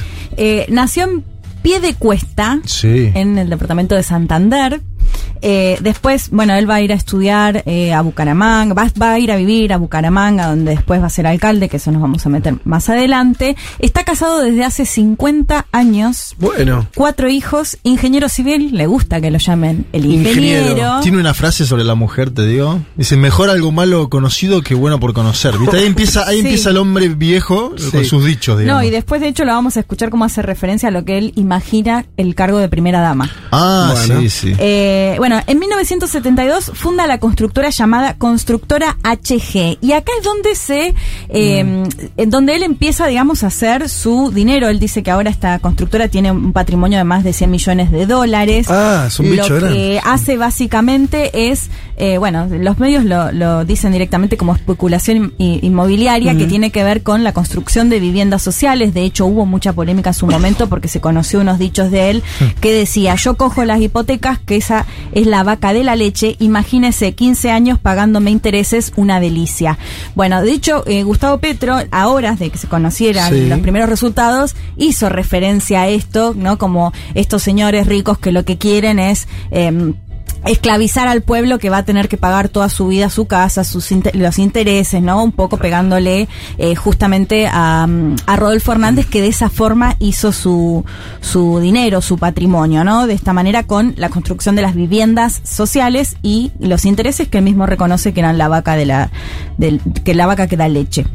Eh, después en la cuestión más eh, familiar, pero también política, lo mencionábamos un poco la otra vez cuando vino el entrevistado para hablar eh, de Colombia, Sí. que están todos inevitablemente los candidatos atravesados por el conflicto, por la guerrilla o del contexto colombiano. Hernández no escapa a eso porque su hija Juliana eh, está desaparecida desde el 2004. Lo que se conoció es que en el 2016, o sea, la sospecha más grande tiene que ver con que fue eh, secuestrada y asesinada por el ELN, ELN, el Ejército de Liberación Nacional, e incluso el padre de eh, Rodolfo Hernández también estuvo secuestrado por 135 días, secuestrado por la FARC. Dos hechos que, bueno, por supuesto lo atraviesan muchísimo en lo familiar. Y es interesante porque Hernández sí está a favor del proceso de paz Sí, claro. que se llevó adelante en el 2016. De hecho, cuando él busca diferenciarse del uribismo, él dice yo estoy a favor del proceso de paz. Bueno, con esta historia familiar tan tan fuerte. Sirve lo que decís para mí, por lo menos, es que te muestra una vez más de que lo hablábamos con, se nos fue el nombre, ¿no? El periodista Sí. que invitamos. Natalio. Natalio. Eh, que es eh, que la guerra sigue atravesando las vidas Sí. de las personas y o son que el nivel de marcas, o sea, eh, este posible presidente, candidato exitoso y demás, hija desaparecida por la Sí. guerra Sí. y el padre secuestrado, ¿viste? Es como, son como Y la- y la- cicatrices muy, Muy profundas. Y la termina Sí. apoyando Ingrid Betancourt, que estuvo también secuestrada, Claro. ¿no? En Sí. to- mucho, mucha característica similar. Sí, totalmente. Eh, bueno, si nos vamos... Padre e hija, o sea, es una locura. Sí, Padre o e sea, el padre estuvo eh, secuestrado, lo liberaron, la hija. Claro, pero, no- pero no con el padre nunca. paga y con la hija que no quiere pagar. Y bueno. y- Ah, ¿en serio eso pasó? 2004. Claro, o sea, Ah, el tipo le ofrecieron y el tipo dijo, no, no voy a pagar porque si, si, si sigo pagando me van a secuestrar a otro hijo y así. Sí. Y ya la da por muerta. De hecho, eh, hizo el trámite para, para darla por muerta. Sí, sí. Wow, wow. Eh, bueno, si nos vamos ya a la parte más política, él fue concejal en los 90. ¿Cierto, Juan, que vos estás, podemos adelantar algo o no? ¿Qué cosa? De tu perfil. Sí, sí, mañana sale. En Cenital van a poder leer el perfil de, de Juan Elman sobre Hernández también. Bueno, eh, fue concejal en los 90 por Piedecuesta también, fue sancionado, tuvo ahí una ida y vuelta, eh, pero su momento político más relevante, más allá de que él se plantee como un outsider, Sí. es cuando llega a la alcaldía de Bucaramanga en el 2016. Em, Ah, es muy, eso es relativamente reciente, digo, sí. Bucaramanga, eh, les decía, bueno, capital de Santander, a unos cinco, qui- eh, cinco horas más o menos de viaje de Venezuela, que después vamos a ver también, eh, bueno, algunos dichos polémicos que ha tenido con respecto a, a las venezolanas particularmente. Pero en lo que tiene que ver con la alcaldía, llega justamente a gobernar bajo el movimiento que se conoció como lógica est- est- lógica, ética y estética. ¿Y qué fue lo que hizo? Bueno, Juan lo mencionaba fuera del aire. De lo que él se vanagloria es de haber llevado el déficit cero, de, de haber terminado con el déficit en la alcaldía. Eh, ya en ese momento hablaba de terminar con los politiqueros, Sí. donó su sueldo a estudiantes. Y una de las cuestiones que, eh, que quedó, digamos, o, o por las cuales sí fue muy cuestionado, es porque en campaña había prometido que iba a entregar 20.000 hogares felices. De hecho, les hizo escribir como una especie de carta a los ciudadanos, digamos, ¿no? Como a- en la campaña, ¿no? Diciendo, bueno, vos me votás, yo te voy a dar una casa. Bueno, esto después eh, no sucedió, al menos no cumplió. Juan No. dice ¿Cuántas entregó? ¿Sabemos de las defendó. 20.000? No, de la, había, eh, eran 10 obras grandes, había creo que eh, hecho 3. No, no, en términos de, de promesa e infraestructura no cumplió, cumplió con eso del, del déficit, ¿no? Saneado Ah, con el déficit sí, pero con Pero la, no, con las porque casas viste que fue muy el- cuestionado. La gente que le aparecía diciendo, bueno, yo mandé la carta. No, y aparte él dice, soy fue- ingeniero, sé construir, es su lema de campaña. Sí, yo pero soy se fue ingeniero. con una popularidad altísima. Altísima, sí. Eh, pero pará, no te me adelantes. Bueno, pero esto como algunas eh, cuestiones, digamos, más eh, eh, grandes de, de, o- de, de lo que fue la alcaldía, ¿no? Cuando gobernó. Eh, después, si nos vamos a los momentos más polémicos, les decía, lo de Hay una Venezuela. colección tenemos. Hay una colección, hay un montón, elegí un par. Eh, de Venezuela, en su momento dijo, las mujeres del país vecino que llegaban embarazadas y tenían a sus hijos en Bucaramanga eran una máquina de hacer chinitos, que se refiere como a nenes, pobres. Sí. Sí. Bueno, esto le generó, por supuesto, muchísimas críticas de todos lados. Pero yo creo que una de las más eh, polémicas frases que dijo es la que tiene que ver con respecto a eh, Hitler. Y los invito a que escuchemos, porque esto Sí. lo, lo hace- lo hace en una entrevista radial cuando Sí. era alcalde. Y vamos a escuchar porque vamos a ver. O sea, después me dicen ustedes qué piensan, pero para mí tiene muy claro de quién hablaba. Lo escuchamos a Rodolfo Hernández, el audio que, de Hitler. Yo soy seguidor de un gran pensador alemán ¿Cuál que es? se llama Adolfo Hitler. ¿Cómo así, alcalde? Escuche, escuche, en las recomendaciones que da, no pretenda que las cosas cambien si siempre hacemos lo mismo. Sí, Einstein también insistía lo mismo, que una definición posible de la estupidez humana es que usted eh, tratara de hacer lo mismo una y otra vez esperando resultados distintos. Y por cierto, alcalde Hitler no fue ningún pensador de nada, pues. Pues mejor hacerle referencia a Einstein de esos consejos sí. Sí, sí, sí. O sea, no lo que, un asesino, yo sé. lo que dice Espinosa es alcalde, de pronto mejor le va citando a Einstein. Sí. Bueno, este. claro. Se lo acomoda. Sí, bueno, Einstein. Claro, le recuerda, no, era Einstein ese. Bueno, Igual, pero, claro, sí. igual la cita estaba es hablando la de. cita famosa de Einstein. Sí, Sí, claro. Eh, La No, cita pero- es esa. Él, él igual entra y dice, gran pensador alemán. y además Hitler es austríaco. Entonces en ese momento ya no, ya te metes, te- se metió de lleno, ¿no? Y después lo terminó defendiendo porque sale, pero dice, bueno, sí fue un asesino, pero esa frase que dice está bien, ¿no? Al final. Sí, no, y, y termina diciendo, bueno, sí, sí, Einstein, riéndose, ¿no? Mm. Pero vamos a escuchar porque... Tendría que haber dicho, eh, me equivoqué, disculpe la frase de Alberto nunca Einstein, dice ¿no? esto, nunca No, dice esto. De hecho, esto es largo, o sea, está, Sí. está el video, Sí, se sí, puede ver, vi. digamos, toda la expresión en la que te das cuenta que sabía de quién Y estaba cuando hablando. pide disculpas, no sé si lo tenés Sí, eso. tengo Ah, el audio, bueno, los bueno. invito porque esto pasó, les decía, cuando eh, era alcalde. 2016. Cuando ya se postula como candidato a presidente, en una entrevista le, eh, le preguntan, le dice, bueno, pero usted dijo en su momento que admiraba a Hitler. ¿Vieron ese dicho de, no, yo no discrimino, tengo un amigo judío, un amigo negro? Bueno, un poco es esto, lo escuchamos a Rodolfo Hernández. Un desliz, un lapsus lo puede cometer cualquiera y yo lo cometí. Eso que fue muy malo, lógico, muy malo. Yo lo único que sé es que soy admirador del pueblo judío. Soy admirador de su capacidad de creación, de sus científicos. Hola Vicky, yo fui alumno de varios profesores judíos. Total de que le pido al pueblo judío y a todos los colombianos si los lastimé con ese lapsus, vuelvo y repito, que tuve, les pido perdón, mil excusas. Bien. Bueno. Sí. Eh, Aparte el amigo, lo que decíamos el otro día, lo pasamos también seguro. El amigo vos lo elegís. El profesor, vos tuviste un profesor porque estás sentado y llegó un profesor, ¿no? hay que decir. bueno, yo no, no, no rascaría mucho más abajo. Digo, que es, es es una salida. eh. No, digo, Sí, sí. No, Be- no, lo importante así fue- lo que- lo que Becasino piensa- lo le que dijo, anda por acá. ¿no? Becasino le ordenó. Bueno, sí, claro, tenés que decir algo. Eh, no sé, eh, a ver, obviamente que es una bestialidad, al mismo tiempo... em, no, no en Europa, ¿no? Donde, digo, eh, un líder húngaro. No, digo que lo que referencia, lo que voy estoy, estoy diciendo esto, lo que referencia este tipo de, de- de declaraciones, que pueden ser de este o de otros, ¿eh? Digo, a veces como. eh, ¿Cuánto me sirve para pensar lo que va a hacer el gobierno el tipo este? Nada, ¿no? Salvo que No, es un, no, des- seguro, salvo que es un seguro. des- medio un desastre, o que, qué sé yo, que digo, puede mirar a Hitler y mañana decir otro. No, digo, me parece que dibuja el personaje. Es no, no- me da- no- no sé si me da miedo que el gobierno sea antisemita, eso es lo que quiere decir. Me parece que no está puesto en ese lugar. No, no, bueno, no sé, si subestimamos lo que dice sobre Hitler, lo que dice sobre las mujeres. No, no, no, Leti, me parecen cosas distintas sobre las mujeres porque está hablando de algo de, de que. A mí esto me parece tremendo. No, es tremendo. Eh, no, de esa Leti, no, sin duda que es tremendo. Pero lo que estoy diciendo, ¿cuánto en- te dice de lo que va a hacer o no? Si se, habla, de, por ejemplo, te pongo otro ejemplo, no sé, de, de eh, los derechos que pueden tener este la comunidad LGBT es bastante importante porque tiene que legislar sobre eso. No va en Colombia a legislar sobre Hitler. ¿Se entiende lo que quiero decir? No, no sobre- Son referencias muy, muy, muy, muy. eh, no sé, metáforas, ¿viste? Como esa, Sí, esa pero cosa. digo, no me imagino un gobierno inclusivo, claramente, un personaje que piensa así. No, igual, pará. O sea, vos decís por lo de, lo de Hitler. Sí.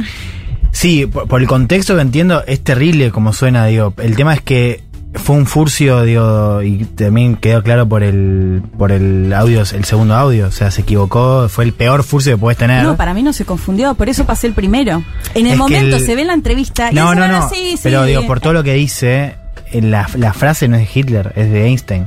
El tipo después lo que hace es, en lugar de reconocer que se equivocó, lo que dice es, bueno, ese también. Exacto. Eso dice, pero digo, no es que está revalidando el tema de Hitler. Lo, que- lo- lo que, el error que comete, en todo caso, además digo del, del, del furcio ese, es no decir, me equivoqué Hitler con Einstein. Bueno, por eso, pero ante esa situación tampoco. No, bueno, de está Casino, diciendo ¿no? poder- De Casino es más claro y dice, sí, se equivocó Hitler Sí, no, este, pero digo, es, es, Es gravísimo. sí. Ahora, eh, después lo que a ver, podía haberlo dicho de otra manera el tema del segundo.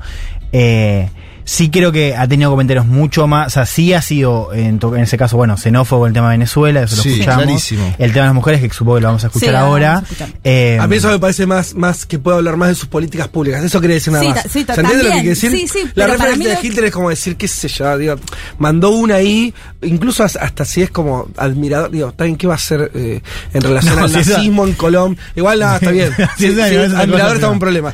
Pero, Pero, pará, ¿qué está pasando? Porque un primer ministro de Perú hablando de Hitler y Mussolini hace poco, ¿no? De las obras. Ay, por favor. Un, un eh, ministro de Bolsonaro el año pasado hablando de Goebbels. ¿Qué está pasando en América No sé, Latina con la figura de Hitler? ¿Qué Sí. está pasando? ¿Vos te parece que está pasando algo? No sé. para mí no, ¿Qué pero está bueno. pasando, boludo? Bueno, después la otra cuestión que tiene que ver con que su discurso básicamente es son todos unos ladrones. De hecho, ayer Los leía- politiqueros, Leti. Los politiqueros, una nota en el país que contaban una anécdota que me pareció muy buena, que eh, él dijo que no va a participar de los debates, ¿no? Claro. Eh, y que lo va a hacer todo a través de las redes sociales. Mm. Entonces le preguntan, bueno, pero ahí usted está dejando un montón de personas que no tienen acceso a Internet, por ejemplo.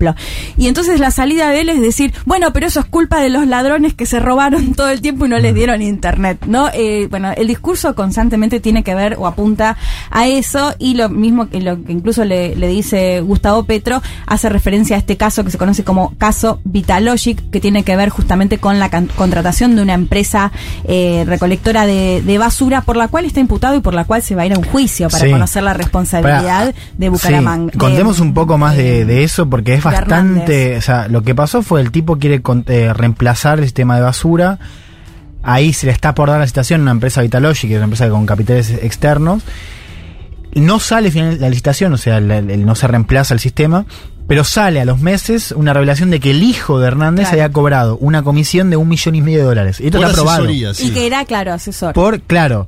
Eh, y en la causa está imputado el padre, porque el padre ha tenido también contacto con mitológico, o sea, es clara un, un escenario de influencia, Claro. de, digamos, de lobby.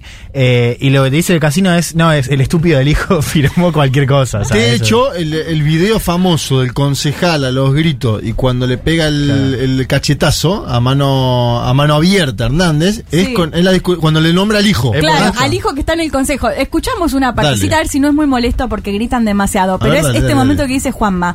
Con un consejero. Con un concejal de la oposición. Lo escuchamos, el ruido que se escucha es el Eh, cachetazo. Que, que no fue, no fue su hijo, no fue su hijo miembro de la mierda. No es así. ¿Cuánto ¿Qué dijo? ¿Qué dijo? ¿Qué dijo? ¿Qué dijo? Ustedes son tan, falsos. Viene aquí a mi casa, La agrede, no, el alcalde aquí me agrede y me pega porque estoy diciendo la verdad y la verdad no Me dice está ofendiendo. Muéstreme la sentencia de mi hijo. Muéstreme la sentencia. No, pero, no, pero eso No, es Diego, boludo. Dieguito, Dieguito, Dieguito. qué lindo que con la Dieguito, pero uno se escuchó realmente y es el, el piñón que le da a este concejal de la oposición Sí, que sí. como dice Juanma venían discutiendo se venía recale- recalentando Cuando la le nombra al hijo- sí de hecho él decía esto es una dictadura le decía o sea él mismo que era el alcalde a el concejal de la oposición cuando le nombra al hijo ahí se recalienta y le da un Sí. Hay Hay algo un ahí bife. que para pensar esta, esta figura que pareciera, a ver qué les parece a ustedes, qué te parece Leti, pero una cosa que parece empezar a saltar, y ahí me puedo meter lo de Hitler, la- pegarle un legislador y toda esta cosa, sí que es, o como lo- los peores defectos de, de un personaje que está muy afuera, de algo que en Colombia es medio extraño, fuera de la elite bogotana. Sí, un No nombre, es, de, ¿no? nombre de provincia. Claro, digo, pare- pareciera. Es- es la otra elite. exacto, digo, fuera de los círculos. Claramente estoy ubicado fuera de los círculos políticos colombianos, Sí, que claro, son más bien atildados, muy empresarios, muy. A ver, Moderados en el tono. lo puedo decir acá, Sí. la mitad son narcotraficantes, no tiene nada que ver, pero quiero decir, en sus modales son citadinos. Mm. Sí. Este no, este no parece jugar ese juego. No, no, este no. señor. Ni claro. cuidarse demasiado en su imagen ni nada. Bueno, por esto fue suspendido tres meses de la alcaldía. Eh, la, la y de hecho tuvo que pagar una multa que él pidió pagarla en como casi cuotas eternas, ¿no? Un poco como los que compraban la vivienda eh, social. ¿Qué va a pasar después de, esto? Ah, bueno, un, audio que, que quería que escuchemos, igual más allá de que es, mm, tiene que ver más con la actualidad, es cuando hizo referencia a las... Le preguntan como cuál es el, eh, la tarea que se imagina de la primera dama, es decir, de su compañera, si llega a ser presidente. Y esto decía y aprovechó para decir qué piensa acerca de lo que tienen que ser- hacer las mujeres. Pero es interesante porque esto es en una entrevista posterior en la que había dado otra entrevista en la que decía que, a- a- Sí. que está bien que las mujeres comenten, pero que a nadie le gusta que estén en política. Y cuando da la entrevista para intentar Le que retractarse, aclaren que aclare cada- eso, ¿no? y, bueno, y dice esto que vamos a escuchar ahora. Si estaría de acuerdo que mi esposa se fuera allá a poner un escritorio en la presidencia, a perturbar la administración pública. Yo les dije que no, que yo la preferiría, que me ayudara desde la casa. Primero, no se gasta plata. Segundo, no hay esa eh, eh, influencia perversa. Tercero, eso allá en la presidencia de la República hay una oficina que se llama Primera Dama. Eso le ponen como 20 carros, guardaespaldas, choferes, tamales, arepas de huevo, a llevar las amigas allá, a joder, a perturbar. ¿Eso para qué? Ella puede ayudarme desde aquí. Entonces lo transversaron diciendo que ya que yo quería que las mujeres no trabajaran. No, pues el ideal sería que las mujeres se dedicaran a la crianza de los hijos. Pero como tienen a toda la ciudadanía arruinada, la mujer le tocó ponerse a trabajar para aportar y complementar a los gastos de la casa. Esa es la verdad. Bueno, culpa a la economía colombiana de que las mujeres Sí. trabajen, ¿no? en vez de verlo como algo positivo, ¿no? Claro, influencia perversa, dice, si está la mujer, su, además su propia compañera, ¿no? Porque Sí. estaba refiriendo a la primera dama y a los supuestos gastos eh, que Claro, será el cargo. de esta además no hay salida porque él dice como que lo quisieron tergiversar, pero después dice igual el ideal sería que las Por mujeres se dedican a crianza. se termina, o sea, se termina embarrar todo lo que realmente eh, piensa. Me da gracia que dice hasta arepas de huevo, ¿no? Como de- del gasto, haciendo referencia a lo hecho lo que decíamos que quiere suspender los ca- el café o el desayuno en la casa eh, de gobierno. No deja Bueno, de ser el contexto lo que decía Fede, un hombre ¿De provincia de, de Colombia, opinando en general de... Sí, el No, tema es que es eso, es como un señor, Hoy se van a un llevar abuelito todas, que lo escuchás boludo. que comenta. Está recibiendo toda, boludo. ¿Qué cosa? A la, de la bandera como del, del contexto de... ¿Cómo? No de defensa, pero sí como de, de decir, No, bueno... no, es un señor mayor. A ver, como este señor mayor pensando esto, también eh, conozco políticos No, sí. progresistas que piensan más o menos parecido, pero por ahí no lo dicen. Lo hemos dicho. eh, Ah, bueno, bueno. Bueno, Eh, sí, eh, a mí me parece que. mm, No, está bien, está bien. El, tema, eh, para mí está bien el, contexto, no siempre. Viste, estas cosas decís, bueno, es verdad, tiene 77 años, también por decir un caso, hay otros, la Teresa Perón que tendría 100, los, los 130 más o menos estaría Perón, eh, y, y, y su mujer fue eh, este, dirigente política, quiere decir, También. la de la o, edad, ¿viste? o Lula, que tiene la misma edad que este hombre. Sí. Claro, Lula, que. Lula del 45 tiene la misma edad que este hombre. Y en la misma semana dijo que es muy gustoso, dice él, llorar. Dice, a mí me crearon para no llorar. Pero Sí. claramente son las excepciones ese tipo de personas. Sí. Me parece que lo que apuntás vos, a ver, Leti, vos también estás de acuerdo, Juan, es que estamos interpretando desde acá, por ahí nos equivocamos, pero por estas cosas no asustan a un votante colombiano, sobre todo, digo, también de, de- o por ahí, No, por ahí sea un joven no. de Claro. Bogotá, Sí. universitario. Ahora, Claro. por ahí el, el pueblo son cosas que no. No, eh, y claramente me parece que los números Ahí están va. Y él demostrando apunta esto. a la- lo de la primera dama que nosotros tomamos como una crítica de él hacia el género. eh, en Colombia puede ser tomado como una, lo del gasto, ¿no? Claro, Porque él como dice eso. Lo, Sí. Lo- del gasto, la cantidad de plata destinada a eso. Hemos, hemos visto un historial latinoamericano de primeras damas con suntuosa, ¿no? De hecho, eh, la, la ex primera dama de la Argentina, Juliana Aguada, acordémonos la campaña que había detrás de ella de marketing y demás. No me hagas acordar de esa nota donde ella está plantando Las tomate. bu- las Esas vueltas. notas. Las notas. y un Las dato, un dato no Las menor que rubrica un poco eso, que es que a Hernández le da mejor con las mujeres que con los varones, según ¿En serio? postelectoral. Por eso, Oh. Sí. sí, e- e- ese es el tema, que los números Sí, sí, demuestran sí. lo contrario, más allá de que nos horroricemos. Le da mejor bueno, con mujeres para, para terminar, Sí. eh, renuncia a la alcaldía en Renuncia. el 2019, tres meses antes de que finalice su gobierno. ¿Por qué lo hace? Bueno, eh, según la- una nota del tiempo, tiene que ver con que él usó un eslogan de otro concejal que lo tenía registrado, que decía, voten por un alcalde de los ciudadanos. Bueno, lo que termina eh, generando es que la procu- pro- procu- Procuraduría, Procuraduría. lo suspende, lo quiere suspender de nuevo, Sí. que ya lo habían suspendido por el golpe al otro concejal, y entonces ahí él empieza a decir esto es persecución política y renuncia. Sí, un tema ahí, ¿no? El Se la poder pasan- que tiene la Procuraduría Sí, sobre sí, las alcaldías es Suspendieron, absurdo. suspendieron a eh, Quintero, Quintero en Medellín. En, Sí. En su momento a Petro en Bogotá. Bogotá. Petro, Era sí. intendente. El dato que lo decía Juan hoy es que se va con el 64% según Galup de aprobación cuando él renuncia. Y eh, para concluir, les decía que lo quieren suspender por usar un eslogan de otro político. Bueno, en una entrevista esta semana dijo eh, algo así como les quiero decir que no los voy a defraudar. Yo no sé si Menem lo tendrá eh, bajo su nombre, Uh, no lo pueden sí, la suspender de nada ahora. La tiró así. La tiró así y Sí. mirando, no los voy a defraudar y mirando a la cara, porque él mira mucho a la, a la cámara. Y se parece a Menem, a, a Carlos Sí, Saúl. Para mí se aire, parece a Sí, aire. es como una mezcla de Carlos Saúl con Montaner, eh, con algo de Trump también por el por el naranja, ¿sabes? Ah, medio naranja. No, no, el- no, es increíble. Leti, algo para cerrar que quiera. No, digo, no lo pueden suspender de nada, no, de hecho puede llegar a ser el próximo presidente de Colombia. Bueno, ahí está presentado el Qué amigo personaje, Hernández, que algo me dice que nos va a dar material en las Oh. futuras Sí, semanas. Sí, olvídate. Frases. eh, Igual viste que lo semanas y años. lo tienen cuidado porque no está casi en contacto con la sociedad, ¿no? No sale a hacer a- grandes eventos, es todo esto a No través hace de grandes actos. Es la, gran, estra- la estrategia esa es la gran casino. estrategia porque sabe que Yo se te manda digo, estas cosas. igual. el, eh, por ahí es malo para el pueblo colombiano, pero el encuentro ese, Maduro Hernández, alquilar balcones, las declaraciones, la conferencia de prensa después, lo que pueden llegar a decir cada uno, alquilar balcones, Fede. Gracias, Leti. Por favor. ¡Se fue!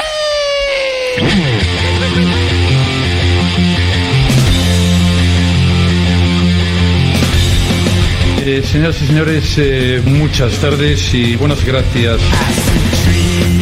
Y así nos vamos. Así termina este programa. ¿Alguien quiere, quería Sí, decir algo? Sí. eh, que murió esta semana Tomás Barna y histórico. Un gran profesor de ciencia política. de ¿eh? ciencia política. ¿Vos lo has tenido? Sí, Qué claro. bárbaro, imagínate. le- Hemos tenido camadas eh, y camadas, profesor histórico de ciencia política, apasionado de Europa del Este, del humor. Eh, y es una gran, gran pérdida y de hecho fue recordado de esta manera. O sea, todo el mundo lo quería, Sí. todo el mundo lo adoraba. Impresionante. Eh, y la De verdad hecho, que fue una noticia muy, muy triste. Marcelo Falac también lo despidió, dijo que fue profesor suyo y profesor de su hija No, también. sí, uno de los profesores que sí. más me ha gustado tener y bueno, una enorme pérdida para toda la comunidad. En teoría política y social en la cátedra de Boborón. Después tuvo una optativa sobre Europa del Sí, Este una espe- cosa espectacular, la tipo verdad que. único. Bueno, Una vaya pérdida. nuestro homenaje entonces para él y saludos a, a- a su, A su familia. familia y seres queridos. Ayer Eh, me saludó mucha gente por este programa en el Festival Mutante, así que les agradezco. Mucha gente. Sí. ¿eh? Muchos oyentes del mundo de la sensación en el Festival Mutante ayer en el C. Espectacular, les recuerdo que hoy está abierto Junta, así que pueden ir ahí también a Aprovechen hacer, el 2x1. Antidomingo, Aprovechen el 2x1. eh, hacer una comidita. eh, nos vamos a seguir viendo en nuestro bar. Em, nada más, bueno, hoy es el primer eh, día, que el primer programa que tenemos íntegramente producido por Luli Gurevich. Así que nuestro saludo, nuestro abrazo a la compañera. aplausito, aplauso. Eh, dale, dale, dale. Ahí está. Dieguito, larga el aplausito, el aplauso. Y como siempre digo, Vallejo quien es quien nos opera. Dicho todo esto, Literalmente, nos opera en todo sentido. Espera, ¿no? terrible, boludo. nos reencontramos el domingo que viene a las 12 del mediodía. Tengan buen fin de semana. Chau.